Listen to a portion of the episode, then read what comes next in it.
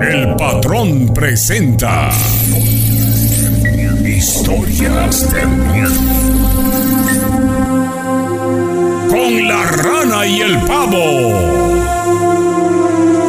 Séptima temporada.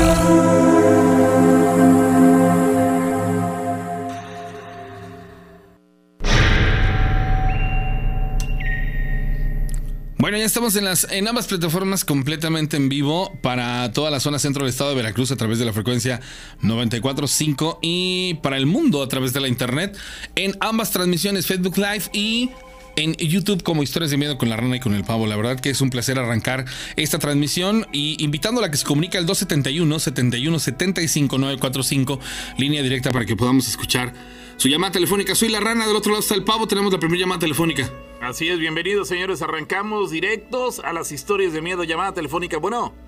Sí, buenas noches. Sí, ¿qué tal? Este, quiero contar una historia. De acuerdo, amigo. ¿Cuándo y dónde ocurrió para tenerlo en contexto?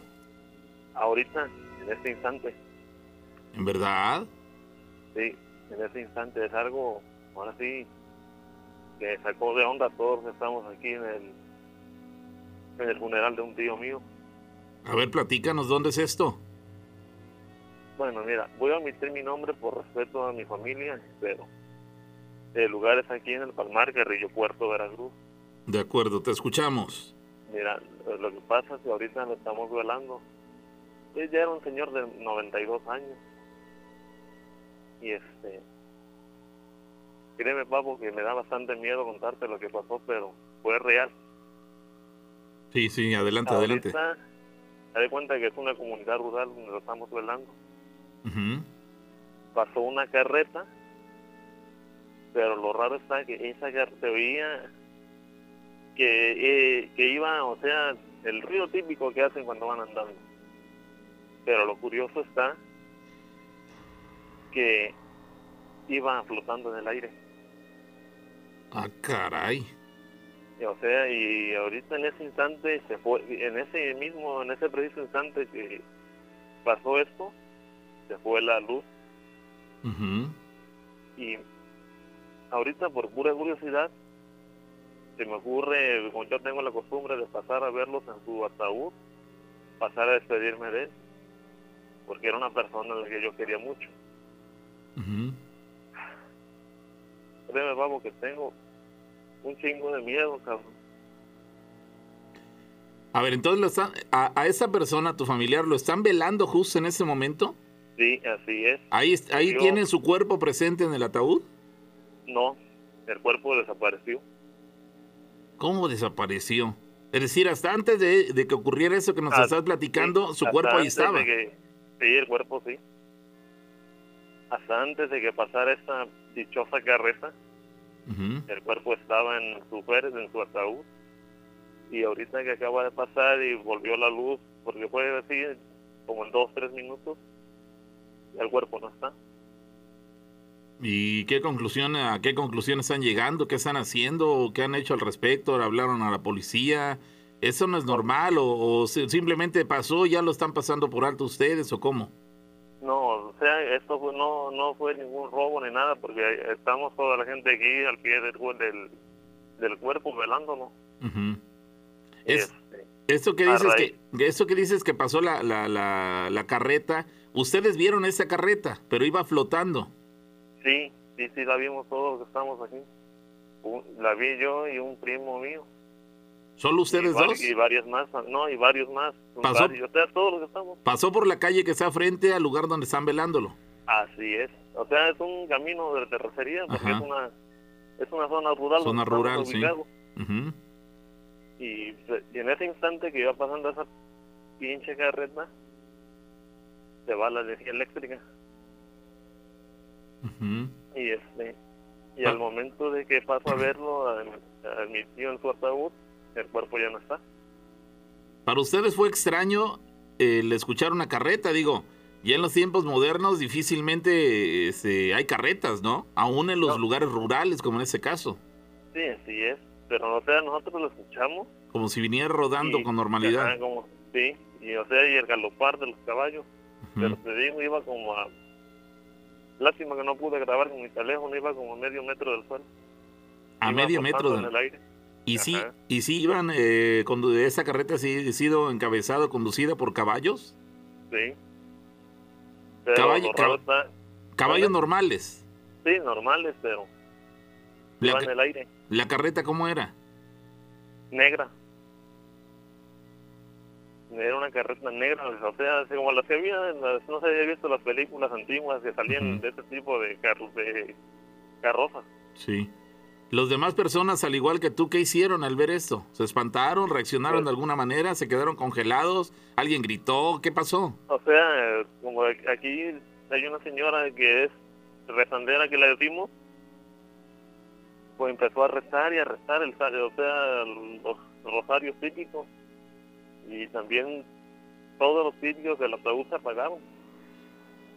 Y no hay razón de que se apaguen porque no corre nada, no hay nada de aire en este momento. Es decir, se apagó la luz de los sirios, se apagó la energía eléctrica también, quedaron oscuras. A oscuras completamente. ¿Esta pausa Sí. qué tiempo duró? ¿Ya regresó la energía eléctrica o siguen sin luz? Sí, sí, volvió como dos, tres minutos, te digo, fue rapidísimo. Pero el cuerpo de mi familiar ya no está en su ataúd. Ah, caray. Oye, ¿quién conducía esta carreta? O sea, se veía, yo, yo nada más vi una sombra, vimos una sombra negra, que era la que iba jineteando los caballos. No se le vio la cara ni nada, era una sombra negra, así como, para hacer no hacértela tan larga, sería como una, era como una persona, pero que tenía una estatura como unos tres metros, Ah, caray. y ¿Cuán- o sea, y ¿Cuántos, cuántos caballos eh, conformaban esa, la, la, o comandaban esta carreta? Eh, cuatro ¿De qué color eran? negros, todos negros, la carroza negra, la sombra negra, todo negro completamente. Oye, Y ¿y tu, y, tu familiar en vida tuvo relaciones con cuestiones paranormales? ¿Era brujo? ¿Tenía cercano cuestiones de hechicería, cosas así? Mira, ¿Era dice- una mala persona? Dice, dice, dice Annie Walker, dice, y esto, esto nos hace remembranza a dos cosas, amigo, que estás en la línea telefónica, no cuelgues, permíteme tantito. Hace muchísimos años, una amistad mía particularmente, me contó que eso le pasó a, a su papá. En pleno velorio, este, corrió una- un viento fuerte, se apagaron las luces, las velas en los cirios en aquel entonces, y al regresar la iluminación ya no estaba el cuerpo. cuerpo. Y realmente nunca lo encontraron. Nunca lo encontré. Nunca lo encontraron, pero se supone y dicen, eh, dice por ejemplo aquí alguien que, que- que cuenta algo, dice, a mí me contó algo así mi papá, que hace años sus abuelos vieron algo similar, se fue la luz y esto para llevarse el cuerpo, pero dicen que las personas a las que les ocurre esto, a las que se llevan su cuerpo, son porque hicieron pacto con el diablo. Exactamente, sí, de- digo, son- sonaría lógico que la, desaparezca el cuerpo porque el diablo, entre comillas, viene a cobrar la, la- la- la deuda de, de esa persona. Por eso es que te preguntaba, amigo, a ti, si ustedes tenían conocimiento de que, de que tu familiar, el fallecido, este, en vida tuviera relación con hechicería, tuviera pactos así de extraños, tuviera un comportamiento Dice- normal. Dice Gilberto Ordinola que deberías de buscar el cuerpo porque en cualquier lugar seguramente va a aparecer y esto porque simple y sencillamente vino a reclamar a la persona que tenía pacto con él. Exacto, es una posibilidad. Te preguntaba, este, ¿tienes una respuesta? ¿Tu tío era una persona que se dedicara a cuestiones así de, de magia, de hechicería? Pues yo de hecho que sepa de eso, Pablo, no, no tengo idea, pero te digo, esto sí me sacó bastante de onda. ¿Cómo, cómo fue su fallecimiento? ¿Muerte natural, de enfermedad? Era enfermedad, murió de cáncer en el hígado. Caramba. Oye, la- y, y- y tú ¿A qué la- se dedicaba Sí, sí, tu, sí. tu familiar?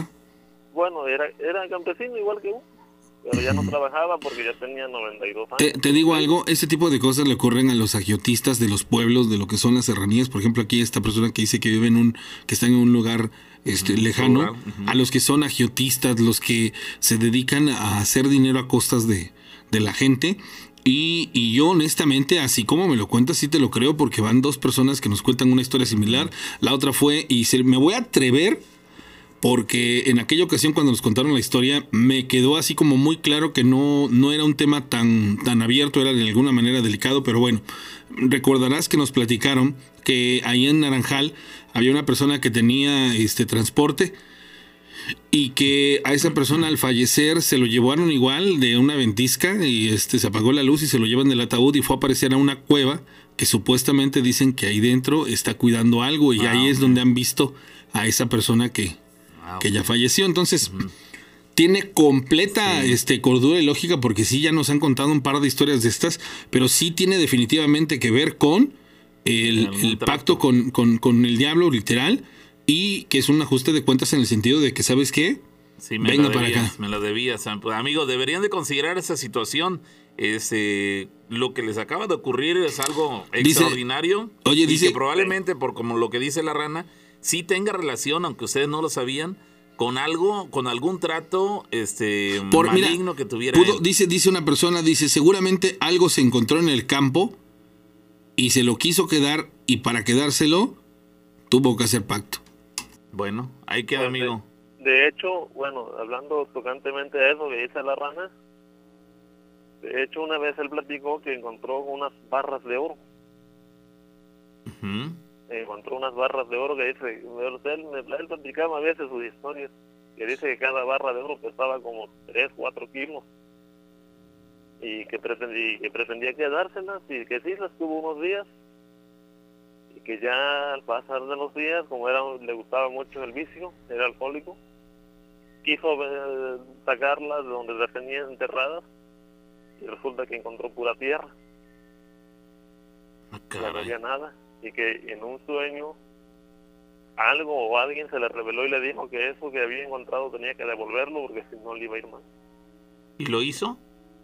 No, no hizo, no, no entregó nada porque eh, o sea desenterró todo lo que como las había enterrado y en lugar de lingotes de oro era pura tierra negra. Dice, dice Che Pechman, dice, cuando mueres al cielo se va tu alma y tu espíritu, y cuando te vas al infierno se va el cuerpo y la carne, como tal. Buen, buen, buen dato. Pues amigo, tú mismo, mismo nos estás dando la respuesta.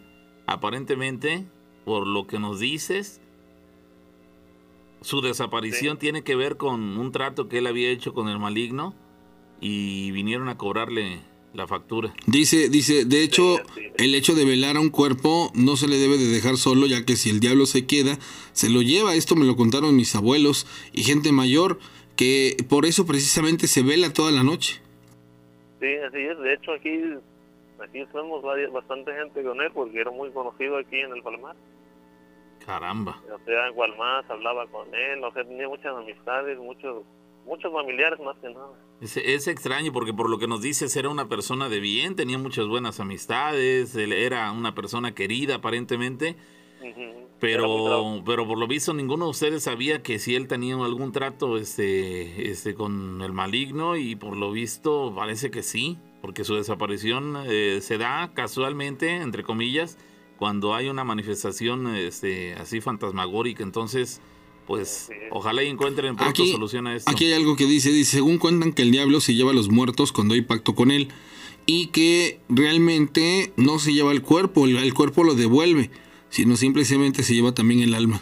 Al alma. Entonces, probablemente, si eso, eso que nos dicen, que el cuerpo lo devuelve, eh, probablemente el cuerpo lo puedan encontrar en cualquier momento este, en algún lugar cercano, quizá lejano del lugar, pero, pero sí lo van a encontrar, eh, según nos dicen en ese eh, comentario. El problema, el problema no es solamente el encontrar el cuerpo eh, o que haya desaparecido el cuerpo, Y mira sino que- por lo que nos dicen aquí, aparentemente su alma estaría siendo tomada por el maligno. Y ve la hora que es, las 12 de la noche. Esto pasó prácticamente a la medianoche. Oye, amigo, dice, dice una persona aquí que eh, justamente fue a las 12 de la noche y que nos ubiques en dónde es donde estás tú ubicado ahorita en este instante. Aquí en el Palmar, municipio de Carrillo Puerto, Veracruz, No, pues sí Palmar. está. de Cuitláhuac para abajo, como a 5 kilómetros. Bueno, pues ahí está la, ahí está la anécdota, amigo. La verdad es que pues sí tiene tintes paranormales con total evidencia, pero también tiene algo de dramatismo por el hecho de que desapareció el cuerpo de esta persona, que es algo que evidentemente nadie de ustedes como familiares eh, habría esperado, pero pero bueno, la, la situación está este, así y pues ojalá y puedan encontrar una solución a esto. Gracias por llamar, por Ajá. llamarnos. ¿Puedo contar otra historia? ¿Tienes algo más que decirnos? Sí, esta me pasó a mí. A ver, ¿cuándo fue esto? Ya tiene como una semana más o menos. Ah, reciente también. Sí, también. ¿Dónde fue esto? Esto fue en el kilómetro 18 de la autopista Córdoba-Cosamaloapan. Ok. Como yo yo traigo un tráiler, iba cubriendo esa ruta. Cuando en el carril de ida, ¿De noche, de madrugada, en el sí, día? eran como las 2 de la mañana, Ok. se me apareció un bebé, iba gateando a medio carril. Ah, caray. Al echar las luces altas, y a veces para, para evitar algún percance, ¿no? El bebé voltea y me enseña unos colmillos así como de, de esos tigres dientes estables, unos colmillotes Sí, sí, que le salían de los, la- Ah, del labio inferior. Caray. Y, y, o sea, y, y en ese instante el bebé se incorpora haciendo en, como una personita normal cuando empiezan a caminar. Ujú. Y o sea, yo como yo ya estoy acostumbrado a ese tipo de cosas, no le hice nada, no le, no le hice nada de caso. Cuando dos, como tres, cuatro kilómetros más adelante, volteo hacia, hacia el lado del copiloto y ya iba adentro conmigo. Ah, caray. ¿Por qué volteas? ¿Se emitió algún sonido que provocó que voltearas? Sí, porque ya de cuenta de que ya ves los bebés cómo se ríen, una risita así muy bonita, ¿no? Ujú. Así Sí. se rió. Ajá, y yo me saqué bastante de onda porque como si yo iba solo, como si, cómo iba yo a escuchar una risita de un bebé. Claro. Al escuchar la risa, tú volteas, giras tu Sí, rostro. vol- Sí, volteé y ya estaba a un lado mío. Y me dijo, mira, ya tengo dientitos. Ah, caray. Y dice, y dice mira, acaríciame mi, mi cabecita, dice. Mira mis, mira mis cuernitos que me van saliendo de la frente. ¿Y sí tenía? Sí. ¿Tenía el rostro de un bebé? O sea, eh, sí era el rostro de un bebé, pero de ojos rojos, rojos. Y los colmillos así como de esos tigres dientes de sable, los que había antes de la antigüedad. Que le salían de la, man- de la mandíbula. Sí, así es. No de arriba, del, del este, maxilar superior, sino de la mandíbula. Sí, de la mandíbula. Y este. Y sí, sí me sacó bastante de onda porque verlo a medio carril y, y ponerle las altas y voltear y yo seguí mi camino derecho como, te digo, como a los 3, 4 kilómetros más o menos. Y después Volteo tenerlo a un costado. Ajá, y lo veo a un costado mío. Al, al tenerlo ahí, después de escuchar sus palabras, que te dijo, mira, te, te llamó la atención, ¿qué causó en ti? Digo, supongo que miedo, porque yo escucho que lo platicas con mucha tranquilidad, pero en realidad sí lo tomaste así, o te exaltaste, eh, te espantaste, frenaste, te orillaste, continuaste como si nada. ¿Qué ocurrió?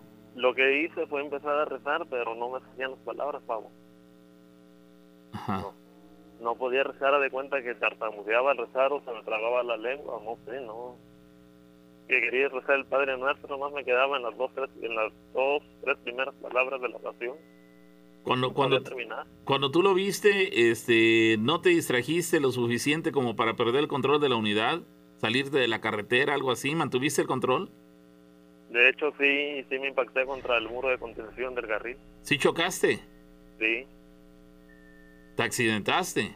sí, o sea, y gracias a Dios no me pasó nada, nada más fue el, el golpe en mi, en mi camión. ¿La unidad se dañó? ¿Tú te dañaste? ¿Te heriste? Sí, una, una rodilla. Una rodilla fue la que me perjudiqué. ¿La unidad eh, resultó este, averiada? ¿Qué transportabas? Era una de alimento para cero de la Vol-. ¿Volcaste? No, no, o sea, nada más fue el golpe en el, ahora sí lo que es toda la parte delantera, el cofre. ¿Llegaron las asistencias médicas, la policía? Sí, sí, llegó tránsito y todo eso, o sea, la policía no hace nada. ¿Y, y te cuestionaron qué había sucedido? Sí, me hicieron la prueba de esta que le dicen el antidoping para ver que si no traía ¿Alguna sustancia? al- este, alcohol en la sangre ajá, o alguna sustancia adictiva. No, yo, yo no le hago eso. ¿Ibas bien? Ajá. Y les comenté esto, les les estoy comentando a ustedes y de plano me tomaron a loco. Te tomaron a loco. Ajá, me dijeron que si no la fumaba, que si no la controlaba, ¿para qué, para qué la fumaba? Pero eso, yo sí estoy seguro de que sí lo vi, vamos. Sí, ¿no? Oye, y después de que te impactaste, el, ese supuesto bebé desapareció, ¿qué ocurrió? ¿Ya no supiste de él? Ya, ya o sea, desapareció de la nada. ¿Vestía, llevaba alguna ropa? Sí, así como la de un bebé, un bebé común y corriente. Una chambrita azul, así bien bonito el niño al principio. Pero los colmillos fue lo que me sacó de onda y que me dijo que le pusiera su cabecita, que ya tenía cuernitos. Caramba, oye, ¿dónde, ¿dónde justamente ocurrió eso? ¿En qué kilómetro?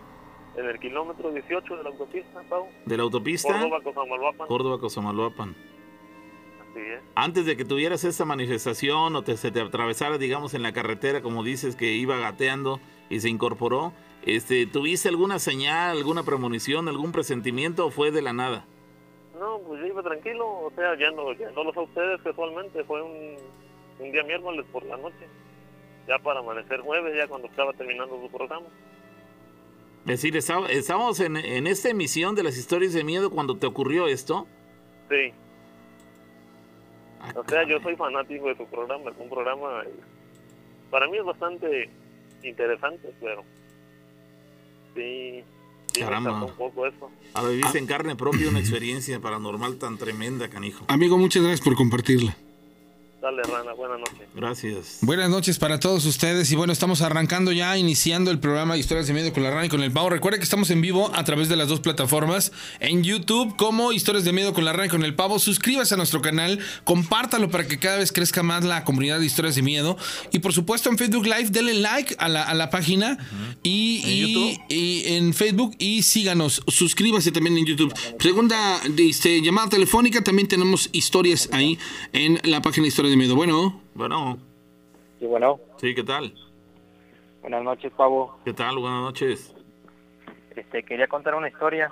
De acuerdo, de acuerdo. ¿Cuándo ocurrió esto? Este, yo creo que fue hace como un año.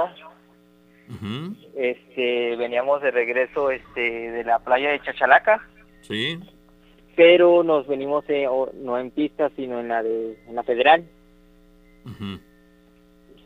Pues dado caso que, pues, veníamos que era 11, 12 de la noche. ¿Qué manejabas?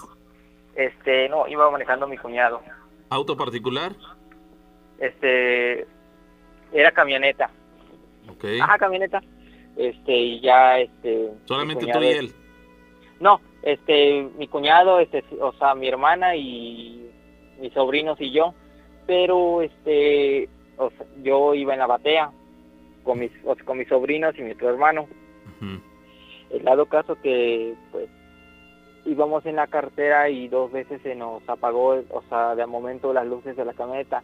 No había absolutamente nada, pasábamos, pasamos como media hora y nada, ningún auto ni nada y todo oscuro. Ni- ningún caso- auto lo rebasaba, ni tampoco iba en sentido contrario. Vamos, es como si fueran solos en la carretera. Sí, absolutamente solo. Pero ya lo estaba dando miedo, ¿por qué? Porque pues como o sea, mis sobrinos este son, o sea, son eran cuatro y pues estaban pequeños por cualquier cosa, ¿no? El dado caso que pues este se apagaron las luces, se prendían en dos ocasiones o tres, creo. A la tercera este que o sea, que se apagaron las luces como a los eh, 50 metros, o sea, había varios árboles grandes lo que o sea, logré ver yo este y mi hermano este mi sobrino eh, bueno el más grandecito de ellos era de que de un árbol a otro iba como un, mono pero grande o sea del tamaño o sea más alto que yo como de unos dos metros iba col- colgándose en los árboles. Ustedes per- se percataron eso, que digamos que iba en un momento dado como si fueran en competencia con ustedes, mientras ustedes iban en la carretera, en el trayecto, en la, en la unidad, este supuesto mono iba columpiándose de árbol en árbol en la misma dirección que ustedes. Ah, exactamente. Y se logró ver bien la, o sea, yo sí logré ver bien la silueta porque era la noche estaba clara, o sea, estaba clarito, o sea, eh, Había luna. se vio perfectamente. Había luna. Sí, sí, sí, claro, este, y se veía abso- absolutamente bien, bien, bien, y pues, o sea, mi cuñado, o sea, los de adelante no lo vieron, pero nosotros de atrás sí. ¿Por qué, no- por qué no lo vieron ellos y ustedes, eh, ustedes sí? Porque eh, digamos que este mono iba eh, rezagado de la unidad eh, o iba exactamente encima de ustedes o cómo fue el asunto? No, haga de cuenta que pues mi cuñado iba manejando y nosotros íbamos en la batea y el este pues este ser que vimos este como que cruzó o sea la carretera o sea hacia atrás de nosotros porque yo les pregunté a ellos después este cuando logramos llegar a un pueblito no recuerdo bien el nombre a comprar gasolina porque ya igual se estaba acabando les platicamos y ellos me comentaron que ellos no vieron nada pero nosotros sí vimos bien claro cómo iba cruzando entre los árboles o sea así como o Tarzán no pero o sea, era un ser grande. Caramba. ¿Y eso lo viste tanto tú como los niños? ¿Son niños? Sí, sí, sí, menores de nueve años. Ah, caray. ¿Del único mayor eras tú? Este, yo y mi otro hermano. Ok. Pero y, ya... Y todos coincidieron en lo mismo, en, el mismo avistamiento. Sí, en lo mismo, en lo mismo que era este... O sea, este... Era como pues, un, un simio, un chango, un primate. Ajá, pero así colgándose, o sea, iba así, este, literalmente, o sea, iba así, o sea, colgándose así como un chango, como hace, no? Es eso. Este, y otra cosa, este, no sé si me recuerden, yo, este, conté la historia de, ¿te acuerdas de la tortuga? Ah, antes de que prosigas a la historia de la tortuga, que sí me acuerdo, nada más para cerrar la otra historia, ¿emitía algún sonido este animal?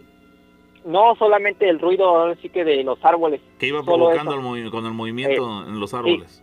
Por eso me percaté, o sea, porque escuché y iba así que cruzando este y vi este, o sea, el ruido, ¿no? Cuando alguien anda así. ¿Durante qué, ¿Durante qué tiempo este, tuvieron esta, este avistamiento? Unos segundos nada más, supongo. Pues yo creo que hasta que la camioneta dio una curva, o sea que todo, o sea, lo iba viendo de lejos cómo iba cruzando hasta que pues lo perdí, lo perdimos de vista. Ajá. Pero sí iba, iba suficientemente rápido, casi a la velocidad de la camioneta.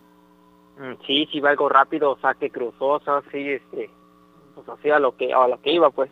No se detuvo en ningún momento ni nada. ¿Iba corriendo sobre las ramas o era una especie de, de como si se hubiera ido eh, columpiando? Exacto, columpiando, así iba. Caramba. Negro, supongo, de color negro. Bueno, pues yo lo vi negro porque pues, o sea, estaba la noche, o sea, clara, pero pues, o sea, no... No te quedó muy claro en ese sentido, pero te da la impresión de que era oscuro, de piel oscura. O de pelaje oscuro. Sí, de pelaje oscuro. Caramba. Pues ahí queda, amigo. Ahora bien, eh, decías que tú nos platicaste lo de la anécdota de la, de la tortuga que habló, ¿no? Sí, así es. Yo fui. Ok, eh, eh, ¿lo que nos vas a platicar es una continuación de esa anécdota o es algo independiente? No, solamente porque ese día este este quedaron con la duda que creo que había hubo una anterior, ¿no? En una carretera y pues yo fui de la casa.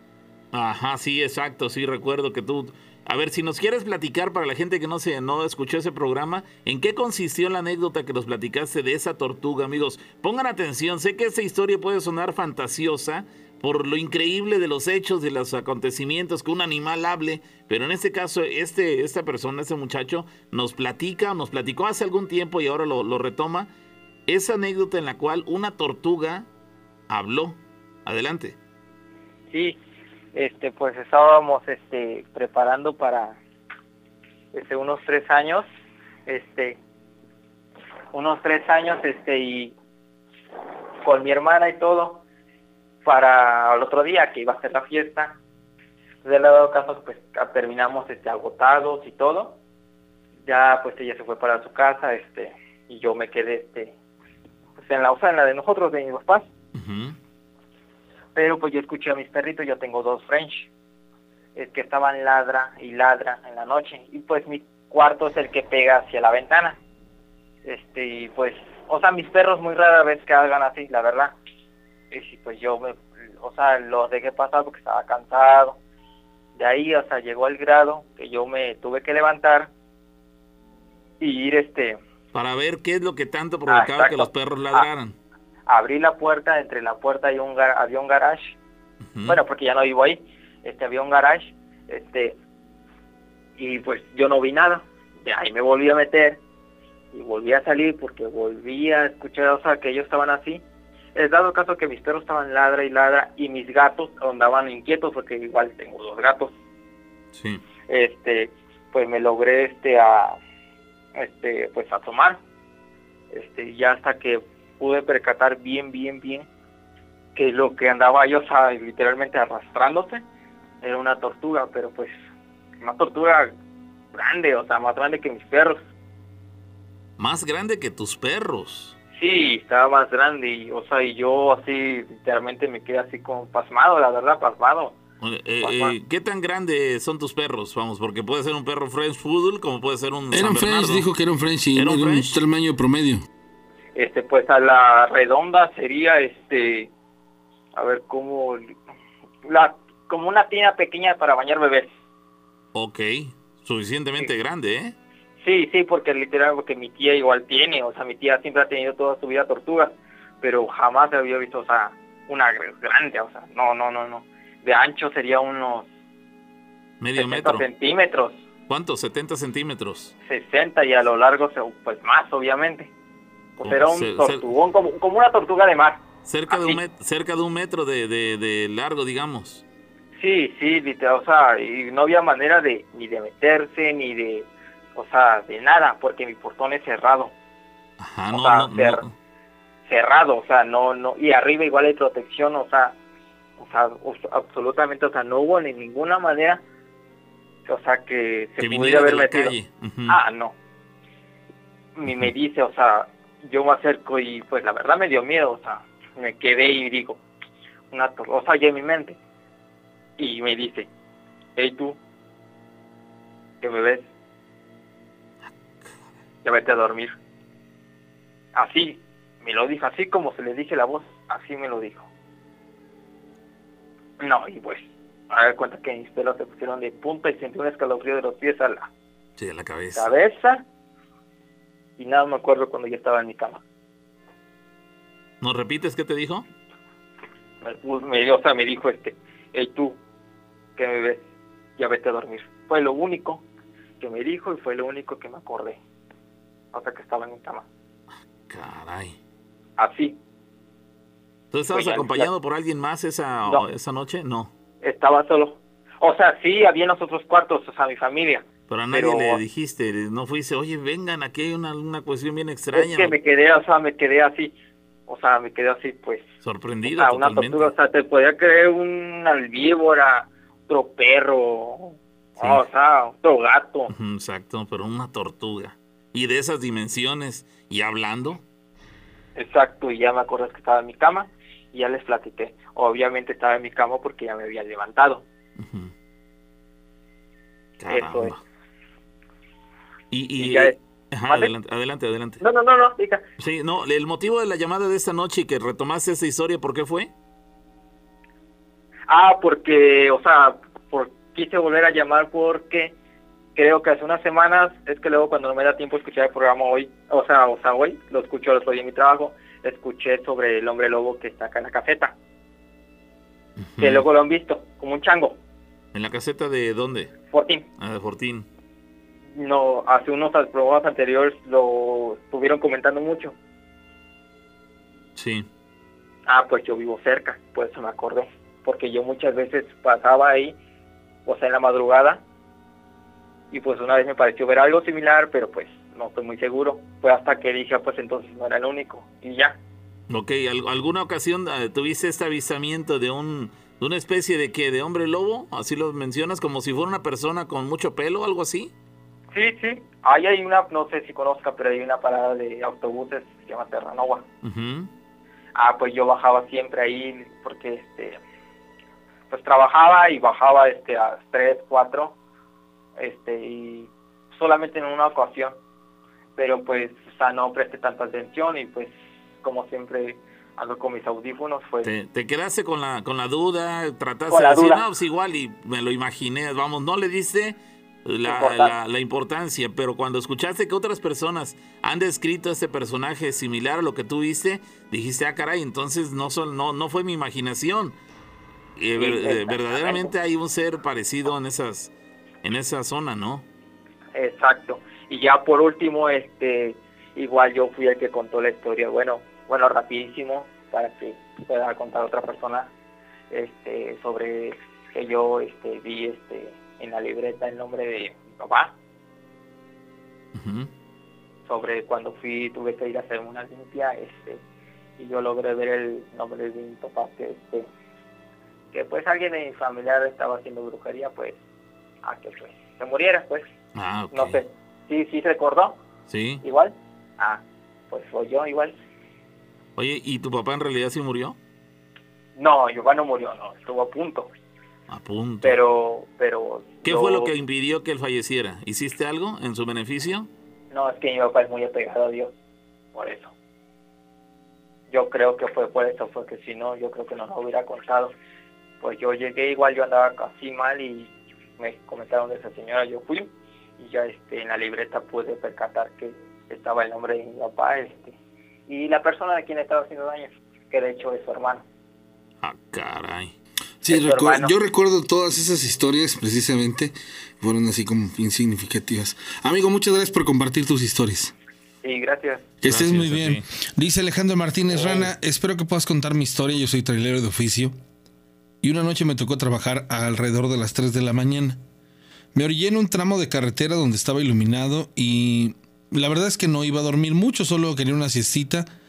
Y en eso, pues bueno, me quedé dormido. Soñé de repente que alguien me tocaba la ventana del camión y cuando me asomé, veía que era un niño y una niña, pero estaban quemados. Para esto me asusté, desperté y ahora vi que un señor estaba tocando la ventana y me dijo que me moviera de ahí porque ahí espantaban, ya que una familia había tenido un accidente y que habían fallecido dos niños. Esto sucedió en una carretera a Villahermosa. Ahí está, ahí está parte de las historias que me van contando. Ahorita las voy a ir este, tomando para poderlas contar. Hay unas muy buenas, gracias a la gente que nos, nos las está Por- compartiendo. por- Dice Jared. Sí, por nada más por paréntesis. Por el momento, este, no tenemos el WhatsApp. Este, No es que no sirva, ¿eh? porque No, alrededor del día, todo el día pueden enviar WhatsApp. No, específicamente en el programa estamos sacrificando el utilizar el WhatsApp porque la plataforma que usamos está en la misma computadora para que podamos transmitir. ¿eh? En lo que se soluciona, preferimos darle prioridad a esta, a esta situación y agradecemos sus llamadas y sus mensajes a la página de historias de miedo. ¿Sale? Bueno, cierto. Pavo, Sí, ¿qué tal? buenas noches, soy yo otra vez, ¿qué pasa, amigo? el, el de la primera llamada. Ajá. ¿Ocurrió algo? No, me- no me vayan a tomar a loco, pero esto sí, sí pasó ahorita de nuevo. Ajá. Volvió a pasar la carreta y al momento de que, de que pasó la carreta, el ataúd de mi tío volvió, se sacudió violentamente y se cayó en los pedestales que ponen en la funeraria. Corrimos a levantar el ataúd y resulta que el cuerpo ya está aquí otra vez. Y está el cuerpo ahí otra vez. Así es. Está intacto, no tiene heridas, no tiene nada. Está con los ojos abiertos, Ahí está el cuerpo.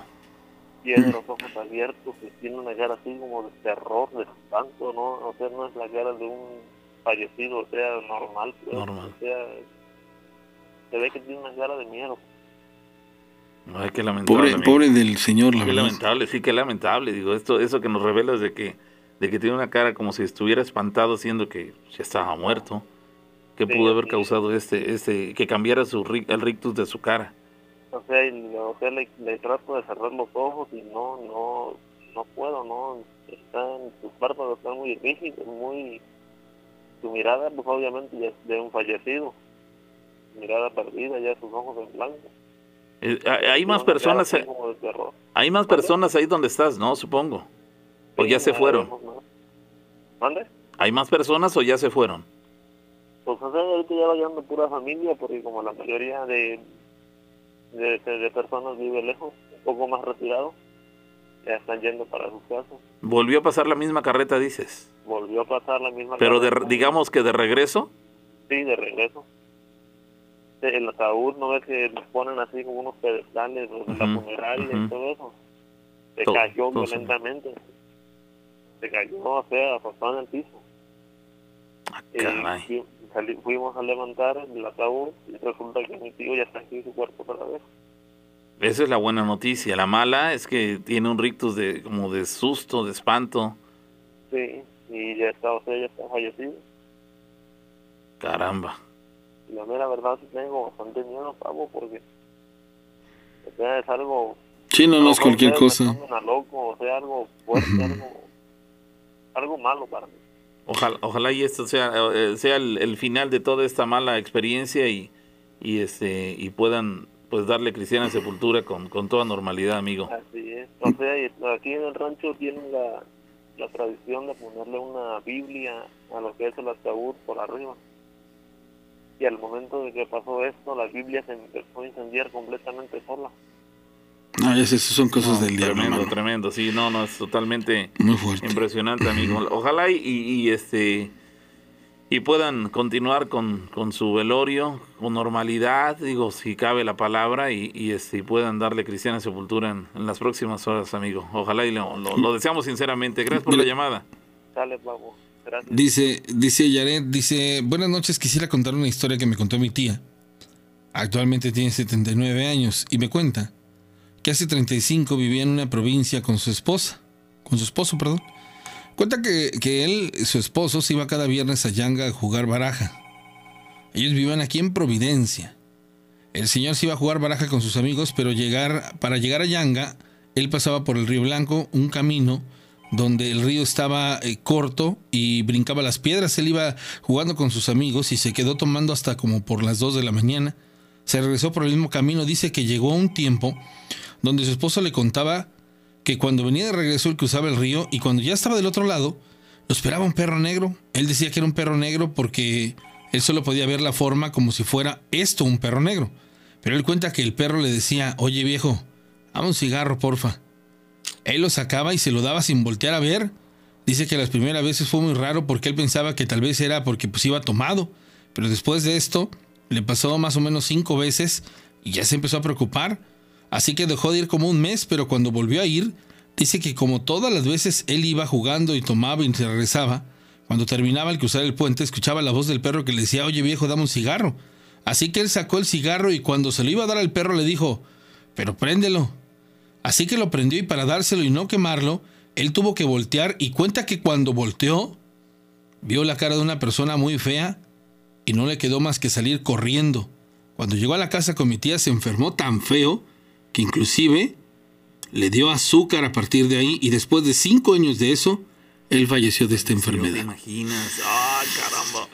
Ah, su, mira Hay que- cómo sí, tengo, no, sí, cómo no, se- se tengo eriza la piel. Piel se eriza la piel. erizada. Se eriza la piel. La verdad es que imaginarse el- el- el- la escena. Es algo fuertísimo. Terrible. Ahora, Oh. cuando dice que se enfermó de azúcar, para los que no sepan, de diabetes. Diabetes. Ariel Morales nos escucha en Guatemala. Muchísimas gracias, Ariel, por estar Saludos. con nosotros. Frey Valenzuela, cuenta pronto llamada telefónica del patrón FM. Hola. Buenas noches. Sí, ¿qué tal? Este, soy la persona que iba a compartir el audio. Me dijeron que no funcionaba el WhatsApp. Ah, ok, perfecto. Muchas gracias. Sí, eh, eh, hubiera sido genial que nos lo mandaran ahí a la, a la página de Historias de Miedo, pero qué bueno que llamaste. Adelante. Mire, esto sucedió el día de ayer en la noche, como eso de las 11 de la noche, ¿Dónde? allí en Córdoba, ¿En qué parte? ¿En qué zona? ¿En qué colonia más o menos? en la zona centro. Mi hermana este, salió de la casa de una tía de ella y le mandó un audio a su marido. Eh, todo ocurrió normal, sino que después le reenviaron el audio porque dice que no se había dado cuenta de lo que se había grabado. Ella dijo que no, entonces este, a mí me lo mandó hace rato en la mañana y yo quiero compartírselo a ustedes. Ok, en el audio se escucha la voz de tu, de tu hermana, dices, de- Sí. enviando un mensaje personal a otra persona, Así es a su a, su esposo, perdón, en este caso, pero también se escucha algo, este, digamos que en el fondo, al final casi del audio. Ok, es un audio corto, Sí, adelante. para allá. Pero ya voy, ya voy. Apenas voy para allá, pero ya voy, ya voy. ese es el audio. Caray. Ahí queda. Nos Ella quedamos. se encontraba, eh, bueno, la casa de su tía está ahí por la avenida 2 en la colonia centro. Ujú. Y, y, y ella eh, hizo esa grabación en la casa, estando en la casa, Eh, ya había salido de la casa de su tía, digamos que fue en la calle. para decirlo así. Y este audio, se, se, se- ese sonido extra, no se- se percató del sonido ese, sino hasta que su marido le dijo es que algo se grabó, te lo voy a reenviar. Ah, caray. Pues sí, está, está tremendo el asunto, porque es caramba, ese sonido de dónde salió, y sí se escucha un, un quejido, no sé ni cómo llamarlo, una expresión ahí un tanto, este, pues estremecedora, ¿no? Porque es una, un sonido así un tanto extraño. Como un grito. Como un grito, sí, es como un estremecimiento, un, una exclamación, no sé, como de desagrado, no sé, no sé ni cómo. Este tipo de situaciones se dan cuando hay personas susceptibles a lo paranormal y se les hacen presenciales. ¿eh? Aquí habría, o interesante sería que la pudieran llevar con una medium para que le pudiera decir, porque seguramente esa, esa voz que escucharon es de algo que le acompaña. Ese pues, es una posibilidad y no queda claro que sí existe la, la, esa, ese chance, esa posibilidad, pero también pudo haberse, se me ocurre, que pudo haberse producido al pasar justamente en una en determinado domicilio, en una casa en particular, en un lugar en particular, especialmente que, que a lo mejor está cargado o hay una presencia este, eh, paranormal y en el momento que ella emitió este, este mensaje, alcanzó también a colarse esta, este sonido. No sé si llamarle psicofonía, pero, pero probablemente también tenga que ver o haya relación de ese sonido con el lugar en el cual ella estaba enviando, el, el lugar por el cual ella iba pasando cuando envió el, sonido, el, el audio. Posiblemente. ¿Qué, qué, qué, qué expresó tu, tu, hermana al escuchar? Pues se quedó admirada y asustada a la vez porque pues le digo ella no se percató de ese ruido cuando mandó el audio. Uh -huh. Sí, sí, es decir, ella no no detectó nada anormal en el momento en que envió el audio, ella mandó su grabación y pues, adiós. Pero sí fue un pues creo que se, esto sí es una psicofonía en la cual pues simplemente se, se muy muy nítida, ¿eh? muy sí. nítida y muy muy específica de algo que nos sí, contó. La, sí, la, a ver, Rana, si me haces el favor, baja el audio y que lo reproduzca una vez más para quien no puso atención. Va. Apenas voy para allá, pero ya voy, ya voy. Apenas voy para allá, pero ya voy, ya voy. Ahí está. Y dice, de hecho dice un nombre. No sé. Te no, puedo no, jurar que pronuncia un nombre. No sé. Yo estaba pensando que a lo mejor era así como dice este, Heli o Eli. Un, un Heli o un Cheli, algo así fue lo que yo logré percibir. O la, la realidad es eso, ¿eh? que estuviera pidiendo ayuda, pero en inglés. No, no, porque no era Help Me. No, no, no, no. Era un nombre. Oye, pues, a lo mejor sí dice Help Me. A ver, ponlo otra vez. Apenas voy para allá, pero ya voy, ya voy. Help me. A ver, otra vez. Apenas voy para allá, pero ya voy, ya voy. Apenas voy para allá, pero ya voy, ya voy. El, el, el, el, gel parece que sí lo dice. No me queda claro que diga el me, pero oh, bueno. Mira, hay una, una situación entre un help me, entre un heli, entre un chelly, pero, pero está sí, fuerte. Yo lo sí, escucho y me paraliza los, sí, sí, sí, los vellos de punta. ¿eh? Pues caramba, amigo, muy interesante. Gracias, amigo. Claro que sí, ahí sigo escuchándolos. Gracias. Gracias, un amable. Oigan, recuerden que pueden suscribirse al canal de YouTube. A ver si nos pueden apoyar suscribiéndose. Búsquennos como Historias de Miedo con la Rana y con el Pavo. Denle usted suscribirse. Hoy en la actualidad somos más de, de 1120 suscriptores. Digo, a lo mejor somos poquititos, pero la, la comunidad está creciendo. Mes, ¿no? Tenemos poco más de un mes. De exactamente, llevamos este poco más de un mes y, y pues estamos con la esperanza de que, de que pueda crecer mucho esta esta plataforma gracias a la gente que, que, está también con nosotros en Historias de Miedo, dice Freddy Valenzuela. Buenas noches, Pavo y Rana. Tengo una historia que contarles. Me llamo Freddy. Cada año cuando salgo de la escuela, mi papá tiene la costumbre de mandaros a mí y a mis hermanos a México durante las vacaciones. Nosotros vamos de un rancho cerca de Cosamalapan que se llama Cerro de Torre. Bueno, como saben, Cerro de Torre es prácticamente una isla y ellos tienen pasajeros que pasan a la gente de Cerro de Torres a Cosamalapan y yo igual de regreso en bote. Ahorita tenemos un tipo puente que hace más fácil cruzar, pero pues hasta ahorita tiene como 5 años y entonces nada más era por bote. Y en una ocasión, esto con mi papá y un primo, habrían sido como las 3 de la tarde. Ya habríamos regresado de Cosamalapan y estábamos esperando el paso. Así se le dice el lugar donde cruzan. Porque mi papá se puso a platicar con los pasajeros en ese mismo rato y ahí llegó otro primo y entre los tres, bueno, pues nos dimos la idea de que nos fuéramos caminando a la casa del paso a donde está el pueblo, que son como 5 kilómetros. Dijimos, en menos de una hora llegamos, así que pues nos pusimos a caminar y entre plática y relajo, ya casi eh, llegó a la casa y nos pusimos de acuerdo de entrar por los cañales para ver si veíamos conejos y regresar en la noche de cacería y caminamos una media hora y no vimos nada, pero estábamos eh, como a 15 minutos de la casa y dijimos, ya mejor vámonos. Nos salimos del cañal y empezamos a caminar por las puras, las puras guardarrayas. Fue entonces cuando vimos a un señor de sombrero muy alto que medía aproximadamente unos 10 metros con la espalda hacia nosotros. Pensamos que era un conocido de ahí y pues la verdad nos vimos eh, mal, pero nos acercamos y dijimos, oiga, hay que espantarlo, vamos a tirarle piedras de, de la otra guardarraya. Le sacamos la vuelta para salirle enfrente y esperamos como 10 minutos y este nunca pasó por donde debería de pasar. Fue cuando nos pusimos a buscarlo y nunca lo encontramos.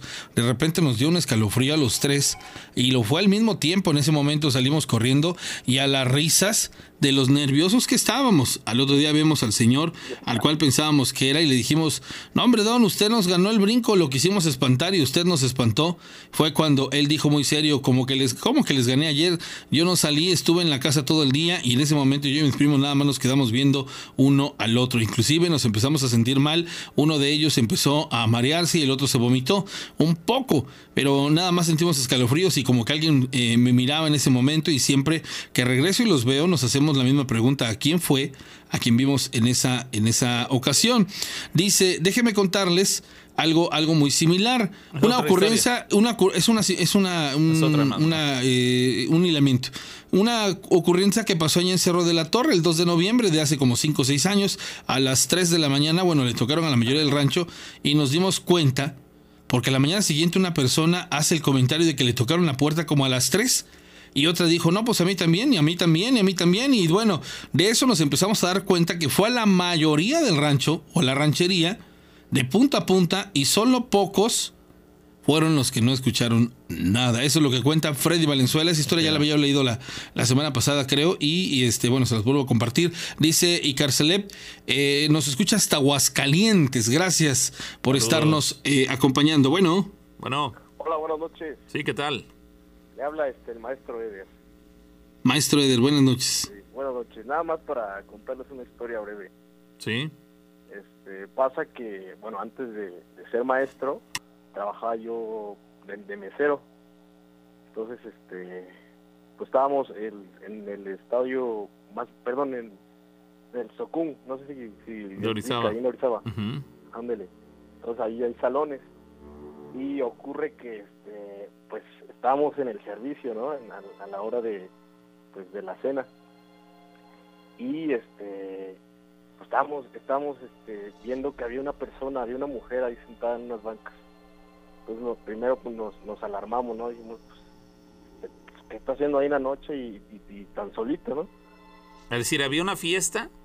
Ajá, sí estábamos sirviendo. En, en, el, al interior del salón y esa mujer estaba en una banca al exterior del mismo. Ándele. Pero llegó un momento en que ustedes se extrañaron, que dices, caramba, si la fiesta está dentro, ¿qué hace esa mujer ahí sola afuera? Sí, sí, sí, así fue. Y bueno, entonces, este, pues pasó toda la noche, seguimos trabajando como si nada. Y ya cuando nos íbamos, pues ya íbamos a cargar la, camioneta. Y entonces, pues íbamos, íbamos este, bajando varios entre las cocineras y todos. Y escuchamos el grito así de ¡Ah!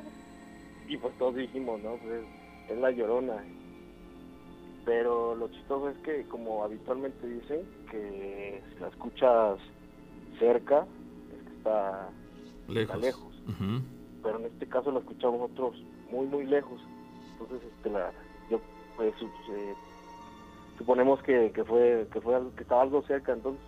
Y entonces este, la, atribuimos a que la persona que estaba ahí sentada, pues era, era la llorona, según pues todos, ¿no? Los que estábamos trabajando, tanto cocineras como, como meseros. Es la conclusión a la que llegaron. Sí, así es. Hasta antes del, del, eh, del lamento, del grito este que escucharon, ¿no tuvieron ustedes eh, sospecha respecto a esta mujer? Simplemente la extrañeza de verla afuera cuando la fiesta estaba dentro. Sí, sí, nada más pues nos extrañamos el ver que pues estaba ahí sentada y que no, pues no entraba a la fiesta y solamente se quedaba ahí en, en la banca. ¿Cómo era esa mujer? Pues era una mujer, o sea, ni siquiera se distinguía bien, estaba como la sombra, como pues ya, ya era oscuro. Sí, Caramba. ¿Varios de ustedes la vieron?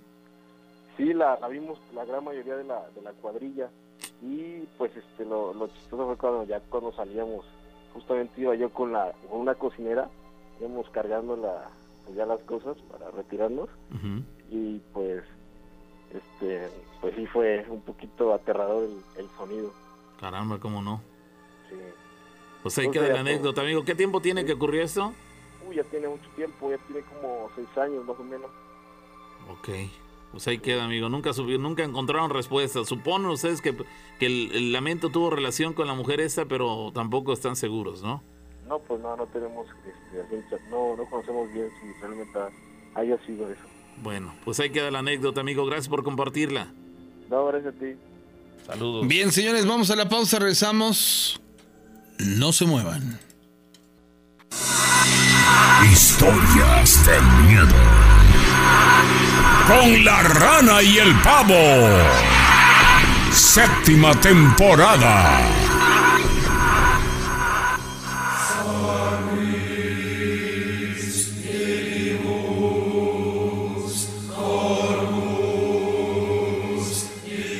Hay una persona ya en la línea telefónica, el patrón FM, hola.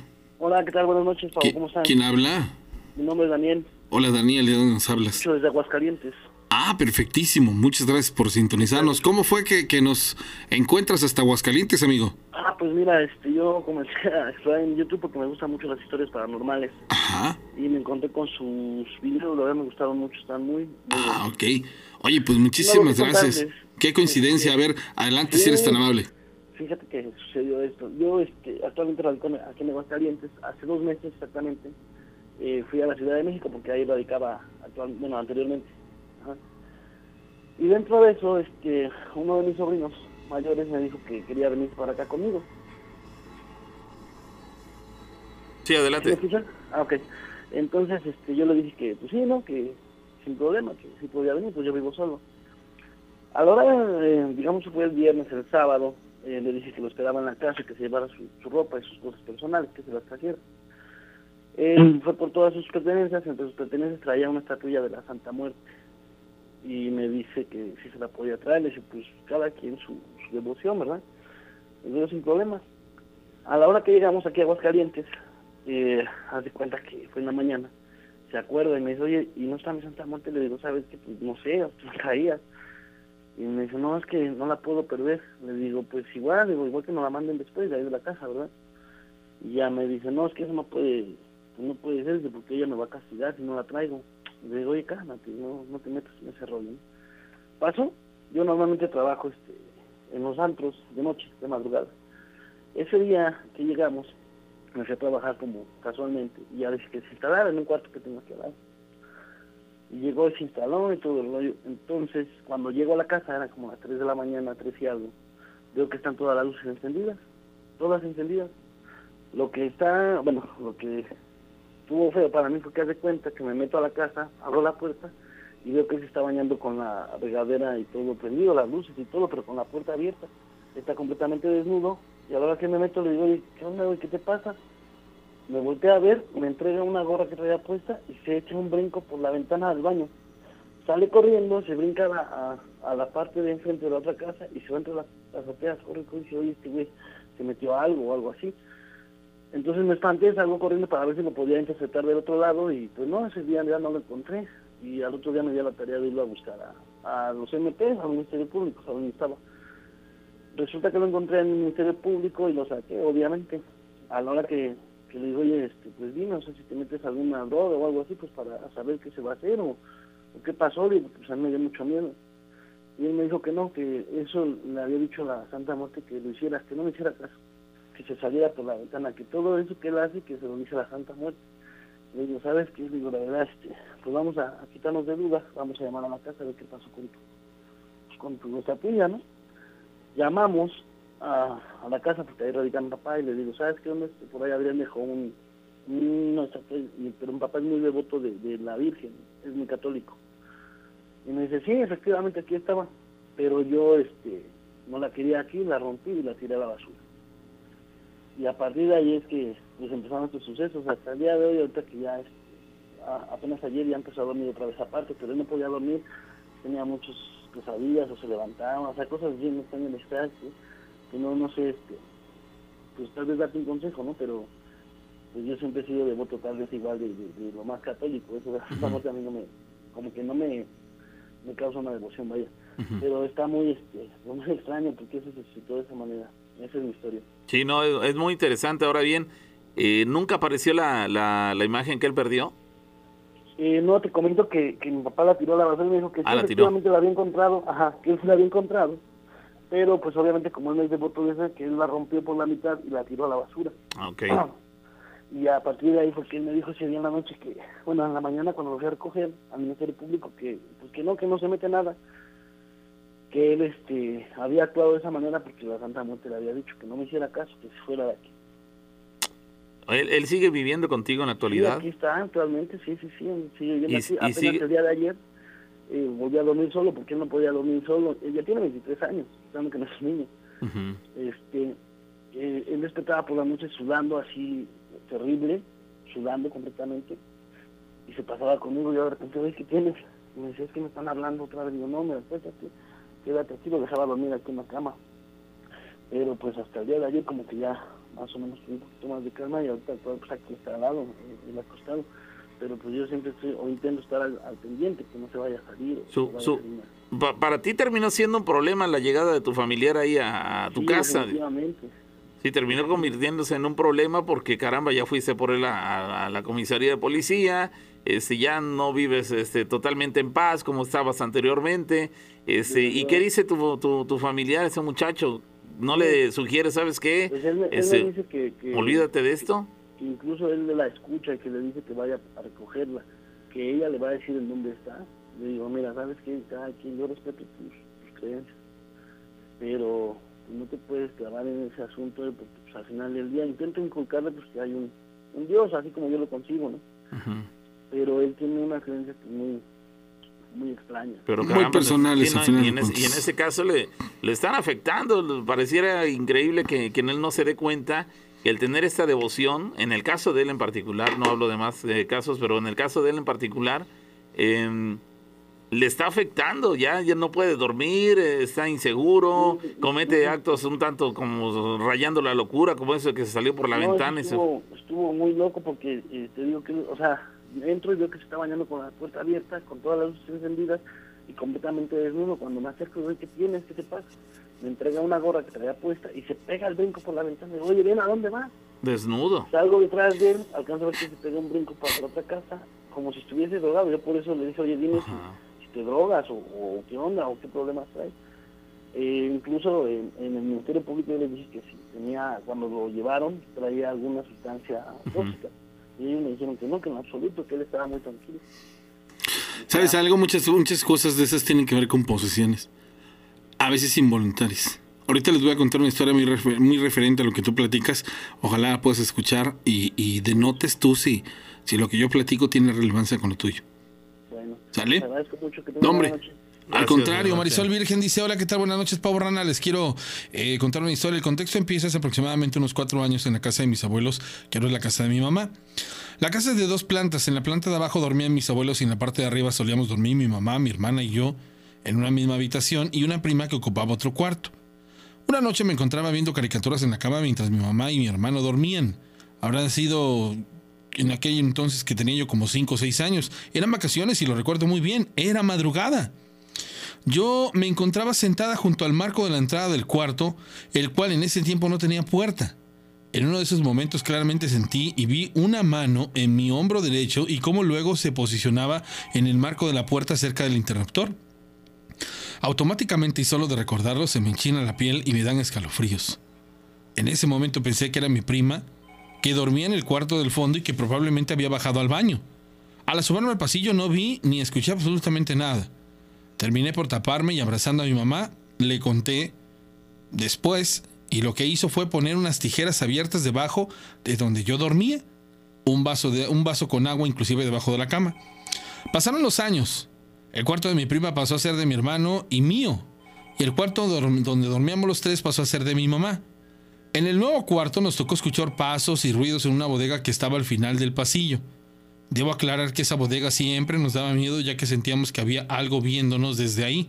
E inclusive me tocó lo de que se me subió el muerto y como se le dice coloquialmente, que tanto que recuerdo que después que pasó ese momento salí corriendo a ver a mi mamá. Volvió a pasar el tiempo y mis abuelos lamentablemente fallecieron y mi madre pasó a dormir en la pieza de abajo. Y el cuarto que antes era de los dos pasó a ser cuarto de mi hermano y empezó la remodelación de mi cuarto, donde anteriormente dormíamos los tres, que había sido el cuarto de mi mamá. Al quedar el cuarto solo, yo empecé a usarla y dormir en él. Para aclarar, la bodega seguía intacta y nos daba tanto miedo, inclusive al ser ya adolescentes, que mi hermano y yo colgábamos una cortina en él. Mi hermano cuenta que una noche pasó por mi cuarto ya que tenía que ir al baño. Y el cuarto aún no tenía puerta, así que podías ver directamente su interior al pasar. Cuando siempre mi hermano se asomaba para ver si estaba dormida, pero menciona que vio fijamente a alguien sentado en mi buró con la cabeza recargada en las manos y los codos en el buró viéndose al espejo. Dice que no solo pensó dos veces y bajó corriendo a ver a mi mamá. Ella lo tranquilizó y dijo que probablemente era yo. De regreso a su cuarto menciona que vio como alguien se metía corriendo a mi cuarto. Al otro día me comentó que había sido, o que yo, si había sido yo, y sinceramente le contesté que no. Tengo el sueño demasiado pesado y que además hubiera hecho demasiado ruido ya que había unos azulejos sueltos y justo al pie de la cama. Tanto fue el miedo que la verdad terminé tapando mi espejo y más adelante deshaciéndome de él. De igual forma, cuando él se quedaba en casa, solo mencionaba que había visto sombras entrando a mi cuarto o en el pasillo rumbo a la bodega que siempre nos ha dado miedo. La bodega la empezaron a remodelar hace aproximadamente dos años y medio para convertirla en un cuarto con baño y cocineta, pero aún así, al ir al baño de ese cuarto, hemos visto sombras en la parte de la cocineta inclusive en el baño, al igual de que se escuchan pasos. A pesar de que yo ya no vivo en casa de mi mamá, mi hermano e inclusive mi hermanito, mencionan que siguen viendo cómo entran y salen de las habitaciones, o inclusive cómo es que se escuchan pasos en los pasillos o se ven sombras subiendo las escaleras o paseando por el descanso del segundo piso. Inclusive, hay gente, amistades de mi mamá, que dicen que en esos lugares, al haberse acumulado tantas cosas, puede que haya algo malo, y es por eso que se tomó la decisión de empezar a deshacernos de cosas, pero aún así, al pasar por ese cuarto sientes algo muy feo. Inclusive en diciembre que fuimos, mi novio y yo a pasar año nuevo, él me contaba que sentía que había algo en el cuarto, el mismo que antes era bodega. Soy Marisol Virgen. Llamada telefónica, bueno. Bueno. Sí, ¿qué tal? Eh, hablo para contar una historia. De acuerdo. ¿Podrías apoyarnos bajándole por completo a tu radio? Sí, mandé. Listo. Sí. Eh, eh, hace un tiempo marqué para contarles una historia sobre Huitláhuac, el puente que no podían poner que porque el ingeniero había hablado que tenía que poner unas almas. No sé si recuerdan. No, a ver si retomas el tema. Bueno, hace un tiempo, no recuerdo muy bien exactamente, yo marqué para comentarles y decirles que aquí en Cuitlagua había un puente en, a mitad de construcción. Ajá. Y pues el ingeniero o el que llevaba la obra, la obra había dicho que, que el diablo le había pedido que para que lo dejara poner el puente o terminar la obra necesitaba almas, que necesitaba echar hombres o personas dentro de cada pilar del puente. Y da la casualidad que, que ahorita hace un año o meses más o menos, acabo de regresar a Cuitláhuac y me llego con la sorpresa de que ya está el puente hecho.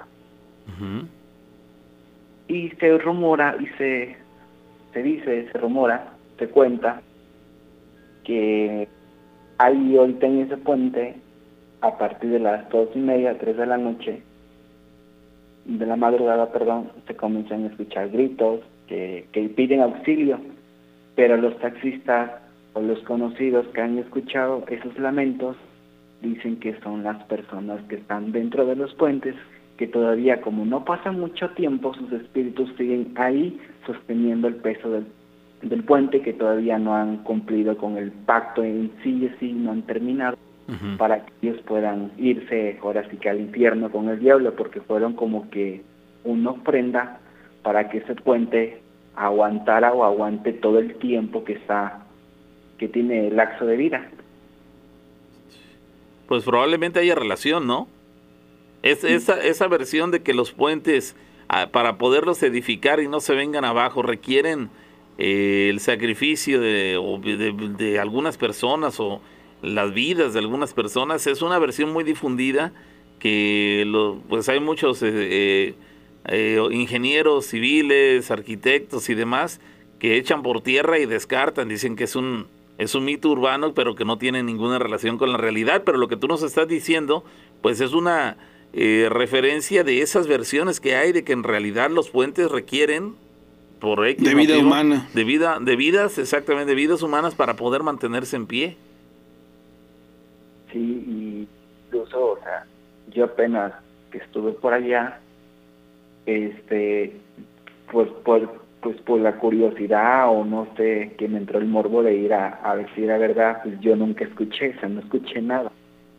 Pero eh, casi plática y plática entre amigos han venido hay empacadoras para allá y tengo una hermana que tiene un restaurante hacia allá, en esas famosas cachimbas, ella incluso a, a mediodía, a 12, una y media, ha escuchado, dicen que se escuchan los lamentos, tanto en el día, tanto en la noche. Ah, ok, o sea, eso no es exclusivo de las noches, sino que también en el día también ha habido personas que los han escuchado en el día. Sí, yo, más de cinco personas me han comentado que han escuchado como que ciertos lamentos, como que quejidos, como de que piden como que auxilio, pero que hacen por buscar a la gente. No encuentran a nadie. Y no encuentran nada. Dice alguien por acá en el, en el Facebook, dice, no es cierto eso del puente. Yo soy albañil, ahí trabajé con una constructora. Gilberto nos dice que, que esto que mencionas es falso desde su punto de vista. Pero en relación a lo que tú nos platicas, hay personas que dan testimonio de que es eh, verdadero eso de que escuchan como lamentos que surgen de la región donde, o de la zona donde se encuentra el puente este. Sí, bueno, es la historia que yo quería, que quería contar más que nada, porque son cosas como que son chisme a voces. Sí, sí, de repente son esas leyendas que aparentemente llevan mitad verdad, mitad mentira, son como que mitos que puede ser que sea verdadero como puede ser que sea falso. Entonces, ahí quedan las versiones y solamente los testimonios de quienes han escuchado eh, estos lamentos, estos llantos, este, pues pueden dar testimonio de decir, caramba, pues yo sí, yo soy testigo de que efectivamente en de esta zona o de ese puente eh, emanan este, sonidos de, de, personas llorando. Entonces, este, habrá quien nunca lo haya escuchado y por lo tanto dice eso es mentira, pero quien sí lo escuchó da testimonio de que sí es verdadero. Pero bueno, cada quien con sus con sus eh, opiniones al respecto, pero bueno, lo que nos platica es muy interesante, amigo. Gracias por retomarlo, que tengas feliz noche. Gracias. Gracias. Gracias de verdad a la gente que está con nosotros compartiendo las historias. Hay muchas muy buenas. Ahorita voy a leer otra más que nos hicieron llegar y gracias de verdad a la gente que está comunicándose con nosotros. Esta es una historia larga, sin embargo vale la pena, la voy a platicar. Dice, voy a mantener mi nombre anonimato. Me declaro Flandes un programa, no sé qué tan buena sea relatando historias, sin embargo, eh, lo haré. Dice, me han pasado muchas cosas inexplicables. Les puedo asegurar que me llevaría toda una tarde contándote todo lo que he vivido. Quiero decirte que vivo en el centro, como a dos o tres cuadras del Palacio Municipal. Por ende, Estoy casi segura que mi casa está situada en alguna intersección de los famosos túneles de aquí de la ciudad. Antes de que naciera hace 40 años, que ya es algo, mis papás con mis hermanos mayores se vinieron a vivir a lo que es la Avenida 7. Me platicaba mi mamá que antes esta zona eran las afueras inclusive de la ciudad y había muchos potreros. Cuando estaban construyendo la casa, una parte en lo que era el garage, me dijo mi mamá que cierto día Estaban trabajando los albañiles y que el chalán del maestro se internó en un hueco. Querían ver qué era y lo amarraron a la cintura con una cuerda y se fue internando. Al parecer, entró gateando a ese hueco y avanzaba y la cuerda que era larga se estaba o comenzaba a terminar, dando a entender que ese hueco no tenía fin. Lo jalaron para sacarlo y el muchacho ya casi sin aire comentó que en realidad no tenía fin el hueco, que era como un túnel. Le comentaron a mi mamá lo sucedido y optó por clausurarlo. Por eso es que en casa tenemos la creencia de que estamos sobre alguna intersección de esos túneles y que podría ser algo que cruce entre la iglesia de San José y la Inmaculada. A todo esto supongo que habrá espíritus rondando la casa. Algunas personas me han preguntado si he visto alguna luz brillar en el patio o en algún punto de la casa y no, no ha ocurrido nada de eso, pero lo que sí percibo es una presencia. Solo alcanzo a distinguir la sombra. A mis amistades no les gusta venir a mi casa porque dicen que les da miedo. Tal vez yo ya me acostumbré, ya sé cuáles son los recorridos que hace este dentro de la casa. Inclusive hay veces que, cuando duermo, percibo que me están observando. Lo más fuerte que me ha pasado fue una noche tal vez hace ocho años, cuando me encontraba dormida. Habrá sido la medianoche y de repente me desperté con una necesidad de rezar. Quise hacerlo y no pude. Lo intenté varias veces y debía volver a comenzar. La verdad el miedo me estaba paralizando. Así que como pude, marqué a dos familiares y les pedí que rezaran por mí.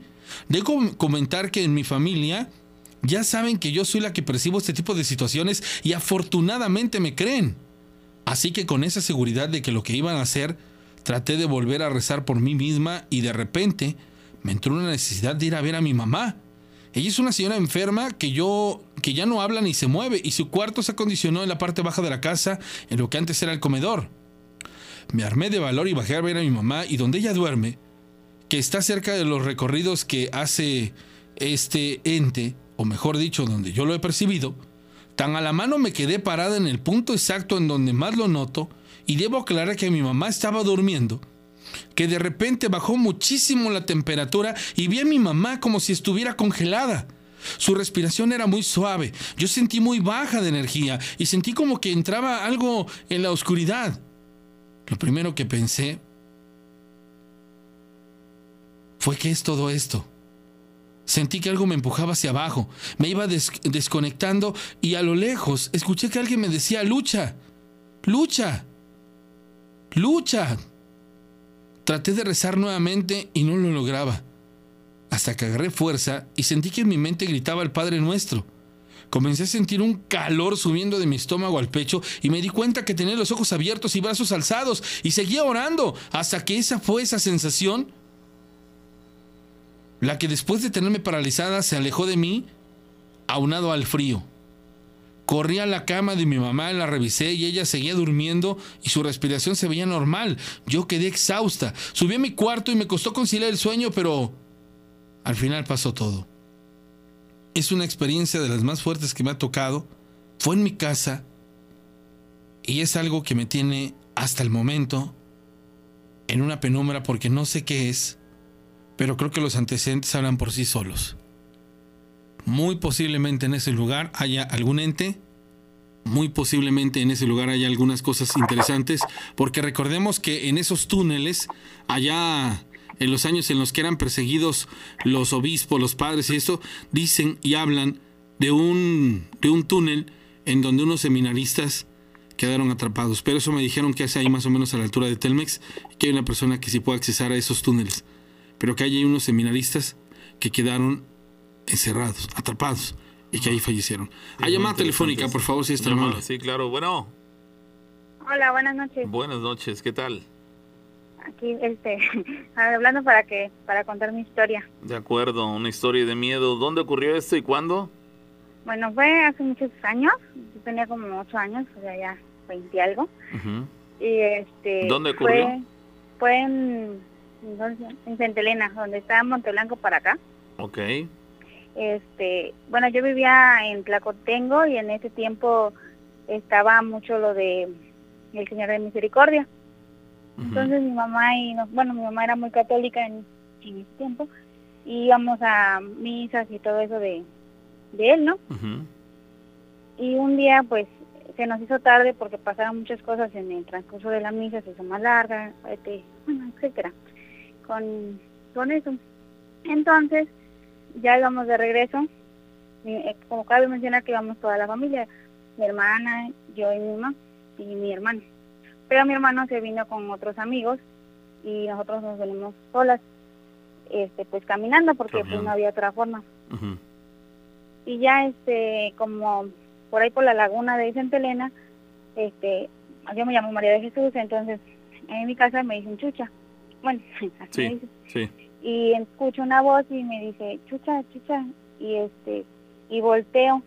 Para eso mi mamá siempre nos dice no volteen si escuchan algo. Y este, pues yo volteé y me quedé así parada, o sea, porque vi un oso enorme con unos ojos rojos y sangre en la boca. ¿Un qué? Un oso, Un oso.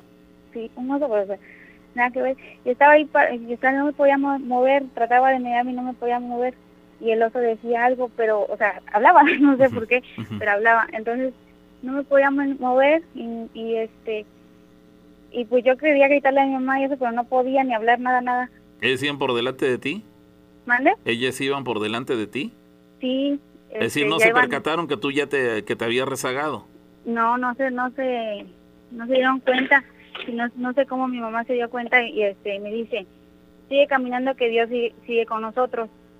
Y en eso, pues me suelta. O no sé si, bueno, yo sentí como si me hubieran soltado. Y ya seguí caminando y este y le iba a platicar a mi mamá, espera a la casa, me dice, espera a la casa.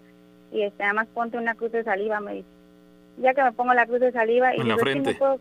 sí, en la frente. Y este y en la nuca me dice, siempre me decía mi mamá así y este y ya seguí caminando pero sentí algo pegado digo que mamá no puedo porque este siento algo pegado en, como si estuviera sentada en la banca de la iglesia y este dice tú sigue caminando y este vamos a rezar dice vamos a rezar y pues este Dios sigue con nosotros y, y seguía hablando así que Dios seguía con nosotros y Dios sigue con nosotros y vamos a llegar bien a casa y bueno ese, ya llegamos a casa y pues ya dicen, "Mira, ahora sí cuéntame, y ya que le cuento. Y este y en eso llega mi hermano. Y este y, le, y me dice, es que te estoy diciendo que no tienes que, que voltear cuando vengamos así de, de noche y, no, y te hablen o sientas algo, no voltees. Y es que le digo, es que no, no, no, o sea, no pude, me hablaban por mi nombre, yo pensé que era alguien que me conocía. Sí, claro. y este y ya y en eso llega mi hermano y mi hermano pues llega raspado del llega raspado del de que se cayó porque dice que le voltearon que se le subió una algo algo como la muerte o algo atrás del en el en la bicicleta porque ellos se venían en bicicleta y a la vuelta de donde yo vivía hay una bajadita y pues se cayó y se tronó la se tronó cómo se llama es la cadena. Y este dice es que y en eso antes de que le contara a mi, mi mamá pues él comenzó a contar que que se o sea venía asustado porque se le subió alguien adent- atrás que era blanco. Y entonces ya mi mamá es que este le a tu hermana le pasó algo similar es esto y esto y ya que le ya comenzó a contar bueno le comencé a contar y ya él comenzó a contar también su historia ¿Eso que le pasó a él y lo que te ocurrió a ti fue en el mismo tramo de carretera? Sí, fue en el mismo tramo. O sea, él, él a, la vuelta de la casa puede poder decirse que después. Un poco más cerca de la casa. Exacto, y a mí antes. Y Y ocurrió eh, la- eh, el acontecimiento tuyo y el que vivió él fue estuvo distanciado solamente unos cuantos minutos. No, fue un bueno, es que no fue más más tiempo porque nosotros este nos salimos antes Ok. de, de allá y mi hermano se vino más rápido por la bici. Oye, pero supongo yo que en ese lugar eh, tu familia, tus familiares ya tenían conocimiento de que ocurrían cosas de este tipo porque te advirtieron que si llegabas a escuchar que alguien te, te llamaba la atención, no voltearas. Es decir, ellos ya tenían conocimiento de que en ese tramo podía ocurrir algo de este tipo, algo, algún fenómeno paranormal, como el que te viviste tú y como el que le ocurrió a tu hermano. Pues es que como mi mamá cree mucho en eso, ah, antes nosotros íbamos a recolectar este semillas que del café, almendras, como le dicen. No. Bueno, íbamos a recolectar por ahí para, para hacer café, Sí. de los que toman los pajaritos.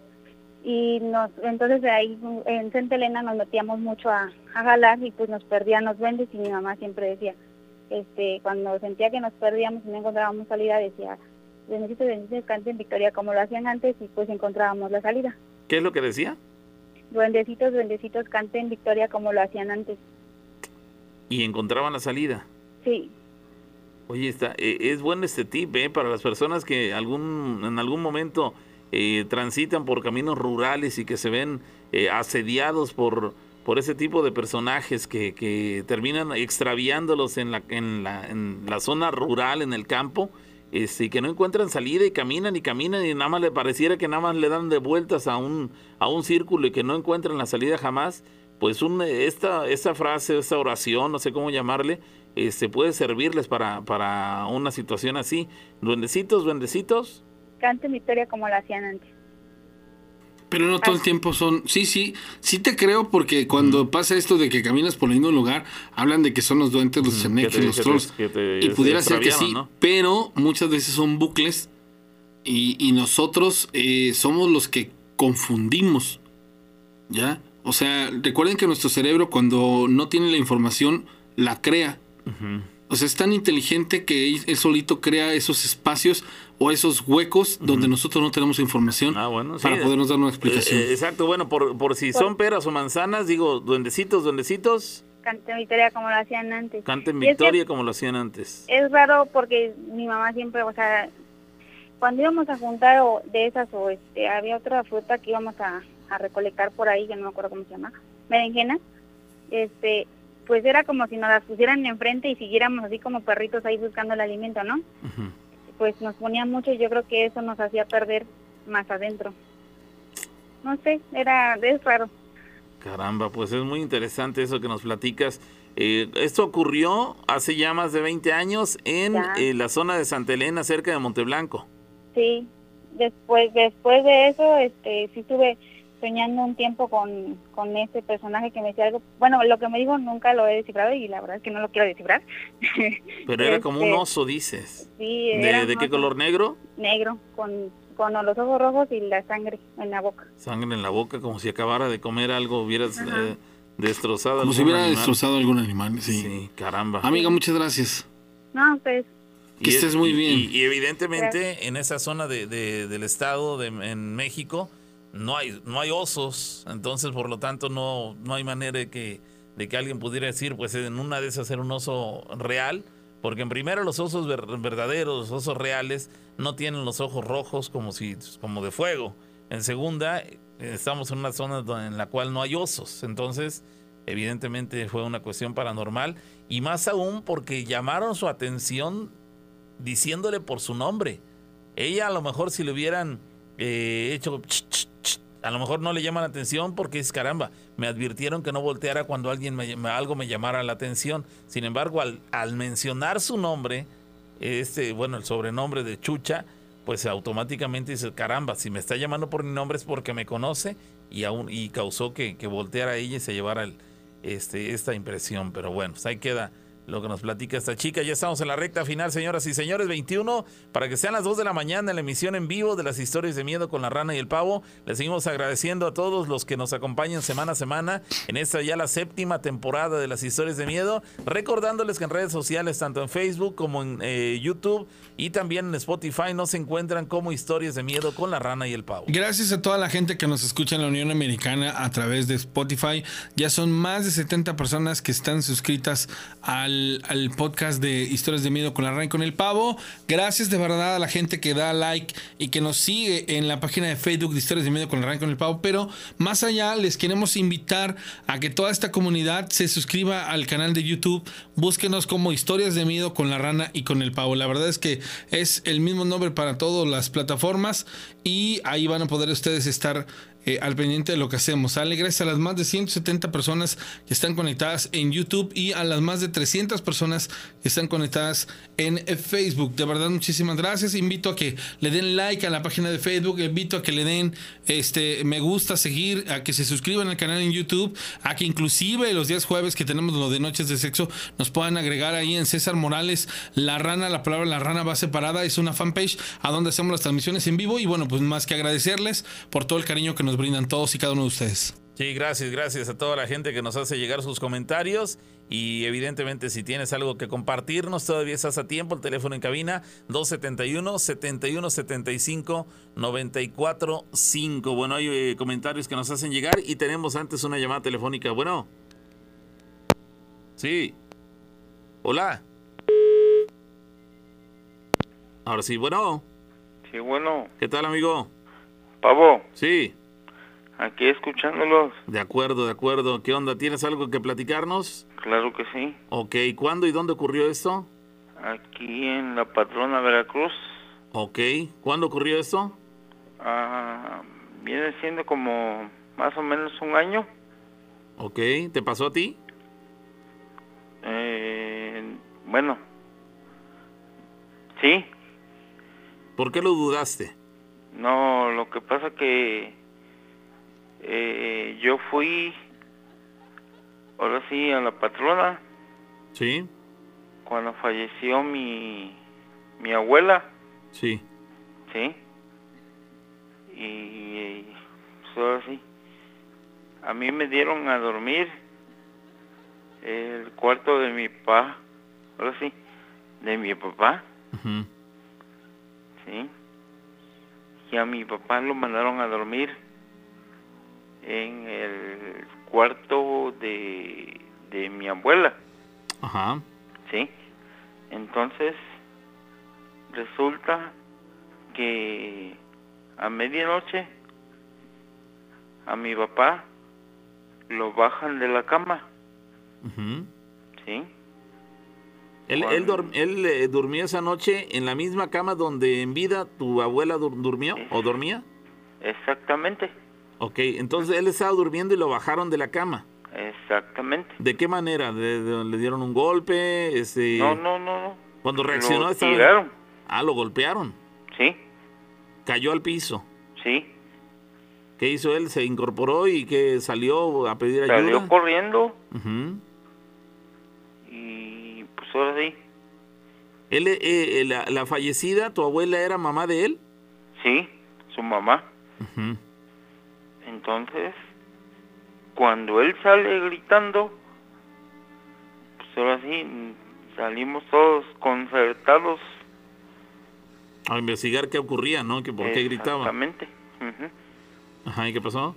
Y dice que no, que vio a su mamá y la vio como la, ahora sí, lo bajó de la cama. Y en realidad quien lo golpeó y lo hizo que, re- que despertara y se retirara de su cama fue su propia mamá. Así es. La alcanzó a ver después de que, de que él se incorporó. La alcanzó Así a es. ver. Sí. Hasta ahorita él no puede entrar a esa, ahora sí, no puede entrar. ¿Él tenía problemas con su, con su mamá en vida? Pues no sé, ahora sí. ¿Tú qué edad tenías? Pues yo tengo, tengo 43 años. ¿Eso ocurrió el año pasado? Sí. Amigo, muchas gracias por compartirnos tu historia. Ok. Gracias. Toda la gente dice, está borracho, está borracho, está No, borracho. no, es la persona que nos llama en el programa y eh, así habla. Yo lo vacilo Es- en el programa, pero él habla así Tiene, siempre. ¿eh? tiene, exactamente, tiene esa, esa peculiaridad de que nosotros luego le, le- le jugamos ahí la broma. Lo vacilamos de que pero él está. habla así, él habla sí, así. sí, sí. Bueno, ok, a ver, para cerrar el programa les voy a contar algo que rompe ya con, llamémosle así, mi concepto de lo paranormal, en donde me resulta difícil de asimilar, pero a su vez interesante porque podría estar yo comprobando de manera fiel que este tipo de cosas ocurren, pero no sé si estoy preparado para ello. Les voy a, platicar a grosso modo la historia y digo a grosso modo porque para dar detalles pues no soy quien, sobre todo porque no estoy involucrado, sino que simplemente soy un espectador de, de esta circunstancia. Hace poco tiempo, tal vez cuatro o cinco meses, una persona a la que estimo y debido a su enfermedad falleció. Una vez que falleció, honestamente, pues yo no fui ni a su velorio, ni a su entierro, ni a nada. Ni a ninguno de sus rosarios. La apreciaba, pero yo siempre he creído que cuando uno muere, lo que la familia quiere, pues de alguna u otra manera es poder llevar su duelo, ¿no? Hay muchas personas que, por el contrario, van y hacen ver el apoyo moral ante la sensible pérdida del familiar. Pero yo pienso de una manera diferente. Y resulta que esta persona que falleció tiene o, o deja pues a su pareja en vida. Y bueno, este personaje del que les hablo resulta ser que la que es su pareja, muchas personas dicen, no, es que el luto a la pareja debe de ser un tiempo de alguna u otra manera considerable. Bueno, la situación está que su pareja, la que quedó en vida, al pasar los pocos meses, comenzó a entablar una relación con alguien más. Porque pues ya obviamente es una persona, eh, llamémosla así, en condiciones óptimas por ser soltera, ¿no? O viuda en este caso. Hay un personaje que se une a esta historia que es un descendiente de ella, no de él, de ella nada más, pero ya una persona adulta, más de 30 años. Y a raíz de que esta persona ha entablado una relación, esta persona, la tercera, la que se une a la historia, ha comenzado a tener actitudes muy extrañas. De pronto cuando se encuentran haciendo alguna actividad o alguna cosa, hace remembranzas en primera persona y lo más extraño es que a pesar de que es una mujer la que está contando la historia, pareciera para los que conocimos a mi amigo que es él el que está contando la anécdota y que está haciendo la remembranza hacia ese punto. Su forma de reír, su forma de actuar. Ella es una mujer ajena, porque inclusive no es descendiente de él, solo de ella. Y de pronto tiene actitudes en las que yo me he sacado de onda super cañón, porque juraría que no es una mujer, sino que es mi amigo entablando una conversación. Utiliza sus mismas palabras. Las mismas palabras, los gestos, igual. la, la remembranza de puntos específicos que no puede saber ella porque dices, pero si tú no estuviste ahí, ¿cómo sabes tan, tan digna o tan, tan fiel o tan copia el, el punto de, de- de clave del, Los del- detalles, el, ¿no? medular, el detalle de la historia? Yo al principio lo tomé así como de que de- Casualidad. casualidad, ¿no? Pero este personaje ha tomado ciertas actitudes que han demeritado a su persona como tal. Encierro, amargura, eh, eh, una especie como de sensación así de, de- Tú de pronto lo ves, la ves a este personaje, ese personaje se de pronto corre, se detiene y hace cosas bien extrañas. Pero lo importante o lo más importante, se está y se ha peleado muy cañón con su mamá a raíz de que la mamá entabla una relación con, con alguien más, pero pues en todo su derecho. Y platicándolo con un par de personas más que, que somos testigos pues de esta situación y que llegamos a esta conclusión, nos convertimos en espectadores, pero más que espectadores, en, en- en alguien que dices, no, sabes que yo no vuelvo a ir, yo no regreso, yo de lejitos, cuando creo yo que deberíamos de entablar una línea de investigación, porque es algo paranormal y estoy yo, digo yo honestamente no soy quien, pero a final de cuentas en la experiencia que tenemos de estos años, se los juro que estoy siendo parte y presencialmente hablando, testigo de cómo una persona fallecida se está manifestando en el cuerpo de alguien externo para poder decir su enojo, decir algo que está ocurriendo y que esta persona no haya trascendido. Está bien cañón, chavos, bien fuerte Sí, porque, interesante. porque te quedas así como de qué onda. Como si hubiera adoptado eh, el cuerpo de Exacto, ella. como si ese personaje se hubiera metido en el cuerpo de ella y se está manifestando, ¿eh? Pero no nada más se está manifestando para algo malo, que es pelearse con la, con la pareja o la expareja, sino a la cercanía. De pronto es como si yo de pronto, ¿sabes algo, Pavo? Te dijera algo de tu papá. Si no lo conociste. Si yo no lo conocí, ¿no? Y te dijera, oye, ¿te acuerdas de tal cosa? Que te, te vas a quedar así como de, ¿Cómo sabe él ¿y esto? cómo sabe él esto, no? Y entonces yo me quedé así ya en tres ocasiones de, ¿y cómo sabes tú eso? Ella, él no te lo pudo haber platicado porque esto fue algo, algo de nosotros. ¿Y se lo has cuestionado? No, no me atrevo, no me atrevo y honestamente sí estoy a la expectativa y en búsqueda de alguien que me pueda orientar porque esto ya transgredió, ya cruzó la línea de lo que yo dentro de mi incredulidad le daba como cabida y le daba yo eh, eh, Lo como una principalmente eso ¿no? cabida exacto a cosas paranormales pero aquí ya es algo súper cañón porque ya me da una especie de terror porque no es lo mismo me contó me dijeron a qué onda A que tú le estás viendo. o sea, yo me pongo a pensar, imagina que de pronto pueda corroborar que sí, que en efecto su espíritu está, se está haciendo este Presente. presente, por medio del cuerpo de ella. No, hombre, o sea, es... Sí, es como si hubiera en- reencarnado, ¿no? Sí. En, en ella. Y se los juro que me pone, me pone muy intenso esa parte. Llamada telefónica. Sí, es interesante. Llamada, bueno. Bueno. No se fueron. Bueno, ya la recta final 9 para que sean las 2 de la mañana, señoras y señores. Son de esas experiencias que quedan sobre, sobre la mesa y cada quien tiene la, la oportunidad de, analizarlas a, como consideran más correcto. Dice una persona, Ceci VL, dice, hace ocho años en el camino de Tetla a Chocotla, una historia breve, en el camino de Tetla a Chocotla, un par de comunidades cerca de aquí de Córdoba, mi esposo y su primo eh, subieron a comprar fierro en una camioneta y se les hizo de noche y de regreso mi esposo y su primo venían bromeando sobre la llorona y su primo se bajó a orinar del lado del, del voladero, de la barranca. Y bromearon sobre cómo la llorona no lo jalaba en ese momento. Y bueno, pues ahí quedó todo. Volvió a la camioneta, arrancaron y cin- cinco minutos después de, haber eh, reiniciado su camino, se formó un remolino de polvo en medio de la calle, por lo que ellos eh, tuvieron que subir las ventanas de la camioneta, ya que en ese entonces era pura terracería el camino.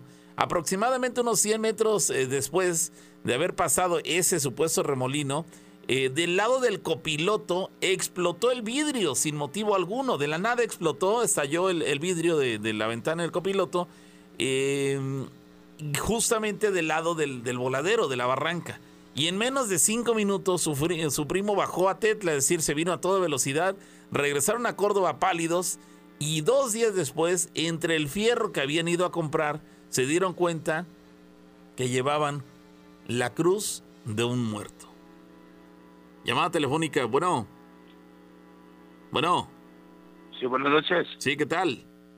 ¿Qué tal, Pablo? Buenas noches. Buenas noches, ¿qué tal? ¿Quién habla? Habla el zurdo. ¿Qué pasó, ¿Qué zurdo? zurdo? Mira, eh, te platico, eh, ahorita vamos a aprovechar las historias de miedo y me da gusto que me conteste mi llamada. Sí, adelante, adelante. ¿Qué pasó? ¿Por qué dices que quieres aprovechar? Te voy a te voy a contar una historia aquí en la colonia Brillante Crucero, ya que, bueno, me ha pasado que llegando de las una y media, dos de la mañana, siempre, siempre, siempre, a mí y a otras personas se les aparece un perro negro eh, entrando de la calle 9, avenida 27. La avenida 27 es entrando a la vía. Ahora sí que pasando el línea hay una vía a mano derecha. eh, eh, ahí, en esa, ahora sí que en, en, en esa calle es una calle empedrada. En, en esta calle siempre, siempre a las dos, dos y media de la mañana, siempre se aparece un perro negro eh, que no deja pasar a la gente. Esas son versiones que tú conoces y que tú también has experimentado. Claro, claro, ¿Tú, claro. has, tú has visto ese perro? Claro, claro. A mí me ha pasado dos veces. Me ha pasado dos veces en el cual, pues sinceramente, pues yo no sé ni por qué se me aparece y, y la verdad, pues ni razón tengo de eso, ¿verdad? Yo las veces que se me ha aparecido, eh, pues sabes qué, yo le aviento piedras y lo gorreteo y lo que tú quieras, pero jamás se va. Entonces, hay bastante gente que me ha comentado lo mismo, lo mismo, lo mismo, lo mismo. Y un taquero que se ponía mucho más antes que yo, que, o sea, que yo, eh, pues te puedo decir, eh, experimentaba esto, a mí me dijo que ese taquero en la esquina, en la esquina, ese taquero se ponía siempre, a mí me dijo que una vez, nada más una vez, pasó la llorona y la vio en punto de las dos y media de la mañana. Ah, caray. De las dos y media de la mañana. Bastante gente la ha escuchado, bastante gente la ha visto, pero nunca han dado el, el visto de que yo la vi, el visto de que yo salí y la vi, nada de eso. Simplemente han dicho, ¿sabes qué? Yo la escuché y, y a mí me da miedo. Nada más han dicho eso. Pero el único que la vio y el que lo vivió fue el taquero del- de esa esquina. El taquero se llama Benedito Cepagua y bueno, él sinceramente cuando la vio, cuando cuando dijo, ¿sabes qué? Yo pasé y todo eso, se sorprendió todo eso. Entonces, ahí pasó algo muy sorprendente, mi querido Pavo, te lo quiero contar delante de toda la gente que nos está escuchando. Mira, yo venía de un evento, porque bueno, yo soy DJ, ¿verdad? Eh, yo venía de un evento y a mí me dijo ese amigo, ¿sabes qué? ¿Sabes qué? Este, em, tú venías de, del centro hacia tu casa. O sea, que yo venía de... de, de- Del de centro cuenta rumbo de- al Palomar. no, no, no. Venía yo de la avenida 11 donde está Coppel para mi casa. Él estaba todavía ahí en la en, en donde él se pone, en la esquina donde él se pone, donde está la vía, él se pone ahí. Entonces, agarra y me dice, oye, dice, ¿y dónde está toda la gente que venía contigo? Digo, Pero ¿cuál gente? Le digo, yo vengo solo. Yo vengo de un evento, eran las 3 de la mañana, le digo, yo vengo solo. ¿Ibas conduciendo un auto o caminando? Yo caminando, caminando, mi pavo, caminando. sin problema, yo caminando. Le digo, pues, le digo, oye, carnal, le digo, yo vengo caminando, yo no tengo ningún problema. Vengo Dice, no, solo. Solo, solo, solo, solo. Pero él te vio con otras personas. No, no, no, yo vengo solo, yo vengo solo, siempre he andado solo y todo eso. Entonces, él me dice, pero yo vi más gente atrás de ti. Eh, eh, en el cual yo le digo, mira, carnal, o mira, hermano, le digo, ¿sabes qué? Eh, mi mamá siempre me ha dicho que ella ora por mí. O sea, ella hace velaciones, no sé, un- unas oraciones que, hay, que ella hace, ¿verdad? Para protegerte. Exactamente para cuidarme. Le digo, este, pues yo vengo en mis cinco sentidos, yo vengo solito, pero yo no vengo con nadie. Dice, es que yo veo que vienes con mucha gente atrás de ti. Y dice, justo atrás de ti, ¿a qué será, güey? Dos, tres metros, viene una persona de blanco, dice. Entonces ahí me saqué de onda este mi pavo. Y yo la verdad, jamás, jamás había yo persistido eso. ¿Por qué? Porque cuando yo llegué aquí a mi casa, haz cuenta que la perrita, una perrita que yo tenía, güey, una perrita que yo tenía, este, salió llorando, toda la casa alrededor salió llorando y se le enchuecó la cara, se le enchuecó la cara y me dijo mi abuelita que todavía vivía, todavía vivía, ella me dijo, ¿sabes qué? Dice, tú traes mucho aire. Entonces la perrita se metió debajo de, de- mi cama, se me chocó la, la cara y me dijo mi abuelita, ¿sabes qué? Dice, tú traes mucho aire y qué fue lo que viste. Al otro día a mí me curaron y me sacaron todo, todo, todo lo que yo había pasado esa noche. Haz de cuenta que con el, con el huevo, con el blanquillo que a mí me curaron, con, con el que a mí me limpiaron, yo negrísimo, negrísimo, negrísimo. O sea, yo me saqué de onda, pero en el cual yo te quiero dar a entender, mi pavo, que la maldad sí existe. La verdad, la maldad es bastante... Eso no lo dudamos, eso es vaya, es, es tangente y lo hemos realidad, experimentado. sí. Sí. Oye, oye, ¿dónde crees tú haber agarrado este mal aire? Sinceramente, afuera, a- afuera, afuera de mi casa. Afuera de mi casa, mi pavo. Ok. La verdad, la verdad, tal vez no haya, no haya sido maldad, pero sí haya sido envidia. ¿Me entiendes? Eh, sinceramente, hay muchas personas, hay muchas personas que nada más por, por decir, sabes que yo, yo él me cae mal y todo eso, y vamos a hacerle esto y todo lo que tú Sí, quieras, Sí, sí hay. Sí lo hacen y no nada más por por querer molestarte un cierto tiempo lo hacen y pasa Sí. ¿Sí me entiendes? Lo hacen y pasa. Pero con la gracia de Dios, con la gracia de Dios, todo sale adelante. Uno sale adelante con eso. Estoy de acuerdo contigo. Gracias, amigo. Gracias, zurdo. Un abrazo. Igualmente, mi, mi, mi pavo, igualmente, este, mi rana, un abrazo a los dos. Buenas Que noches. Igualmente, bien, hermanito. gracias. Señores, llegamos a la parte final de las historias de miedo. Yo prácticamente no, le- no me queda más que agradecerles. Nos estaremos escuchando la próxima semana. Suscríbanse al canal de YouTube Historias de Miedo con la Rana y con el Pavo. Denle like a la página de Historias de Miedo con la Rana y con el Pavo en Facebook. Por favor, este, empiecen a seguir a César Morales la Rana, la página para las noches de sexo que son los jueves y ahora las hicimos lunes y martes también. Bueno, ha estado locochona y muy, con mucho movimiento. Entonces, muchas gracias a todos los que nos siguen.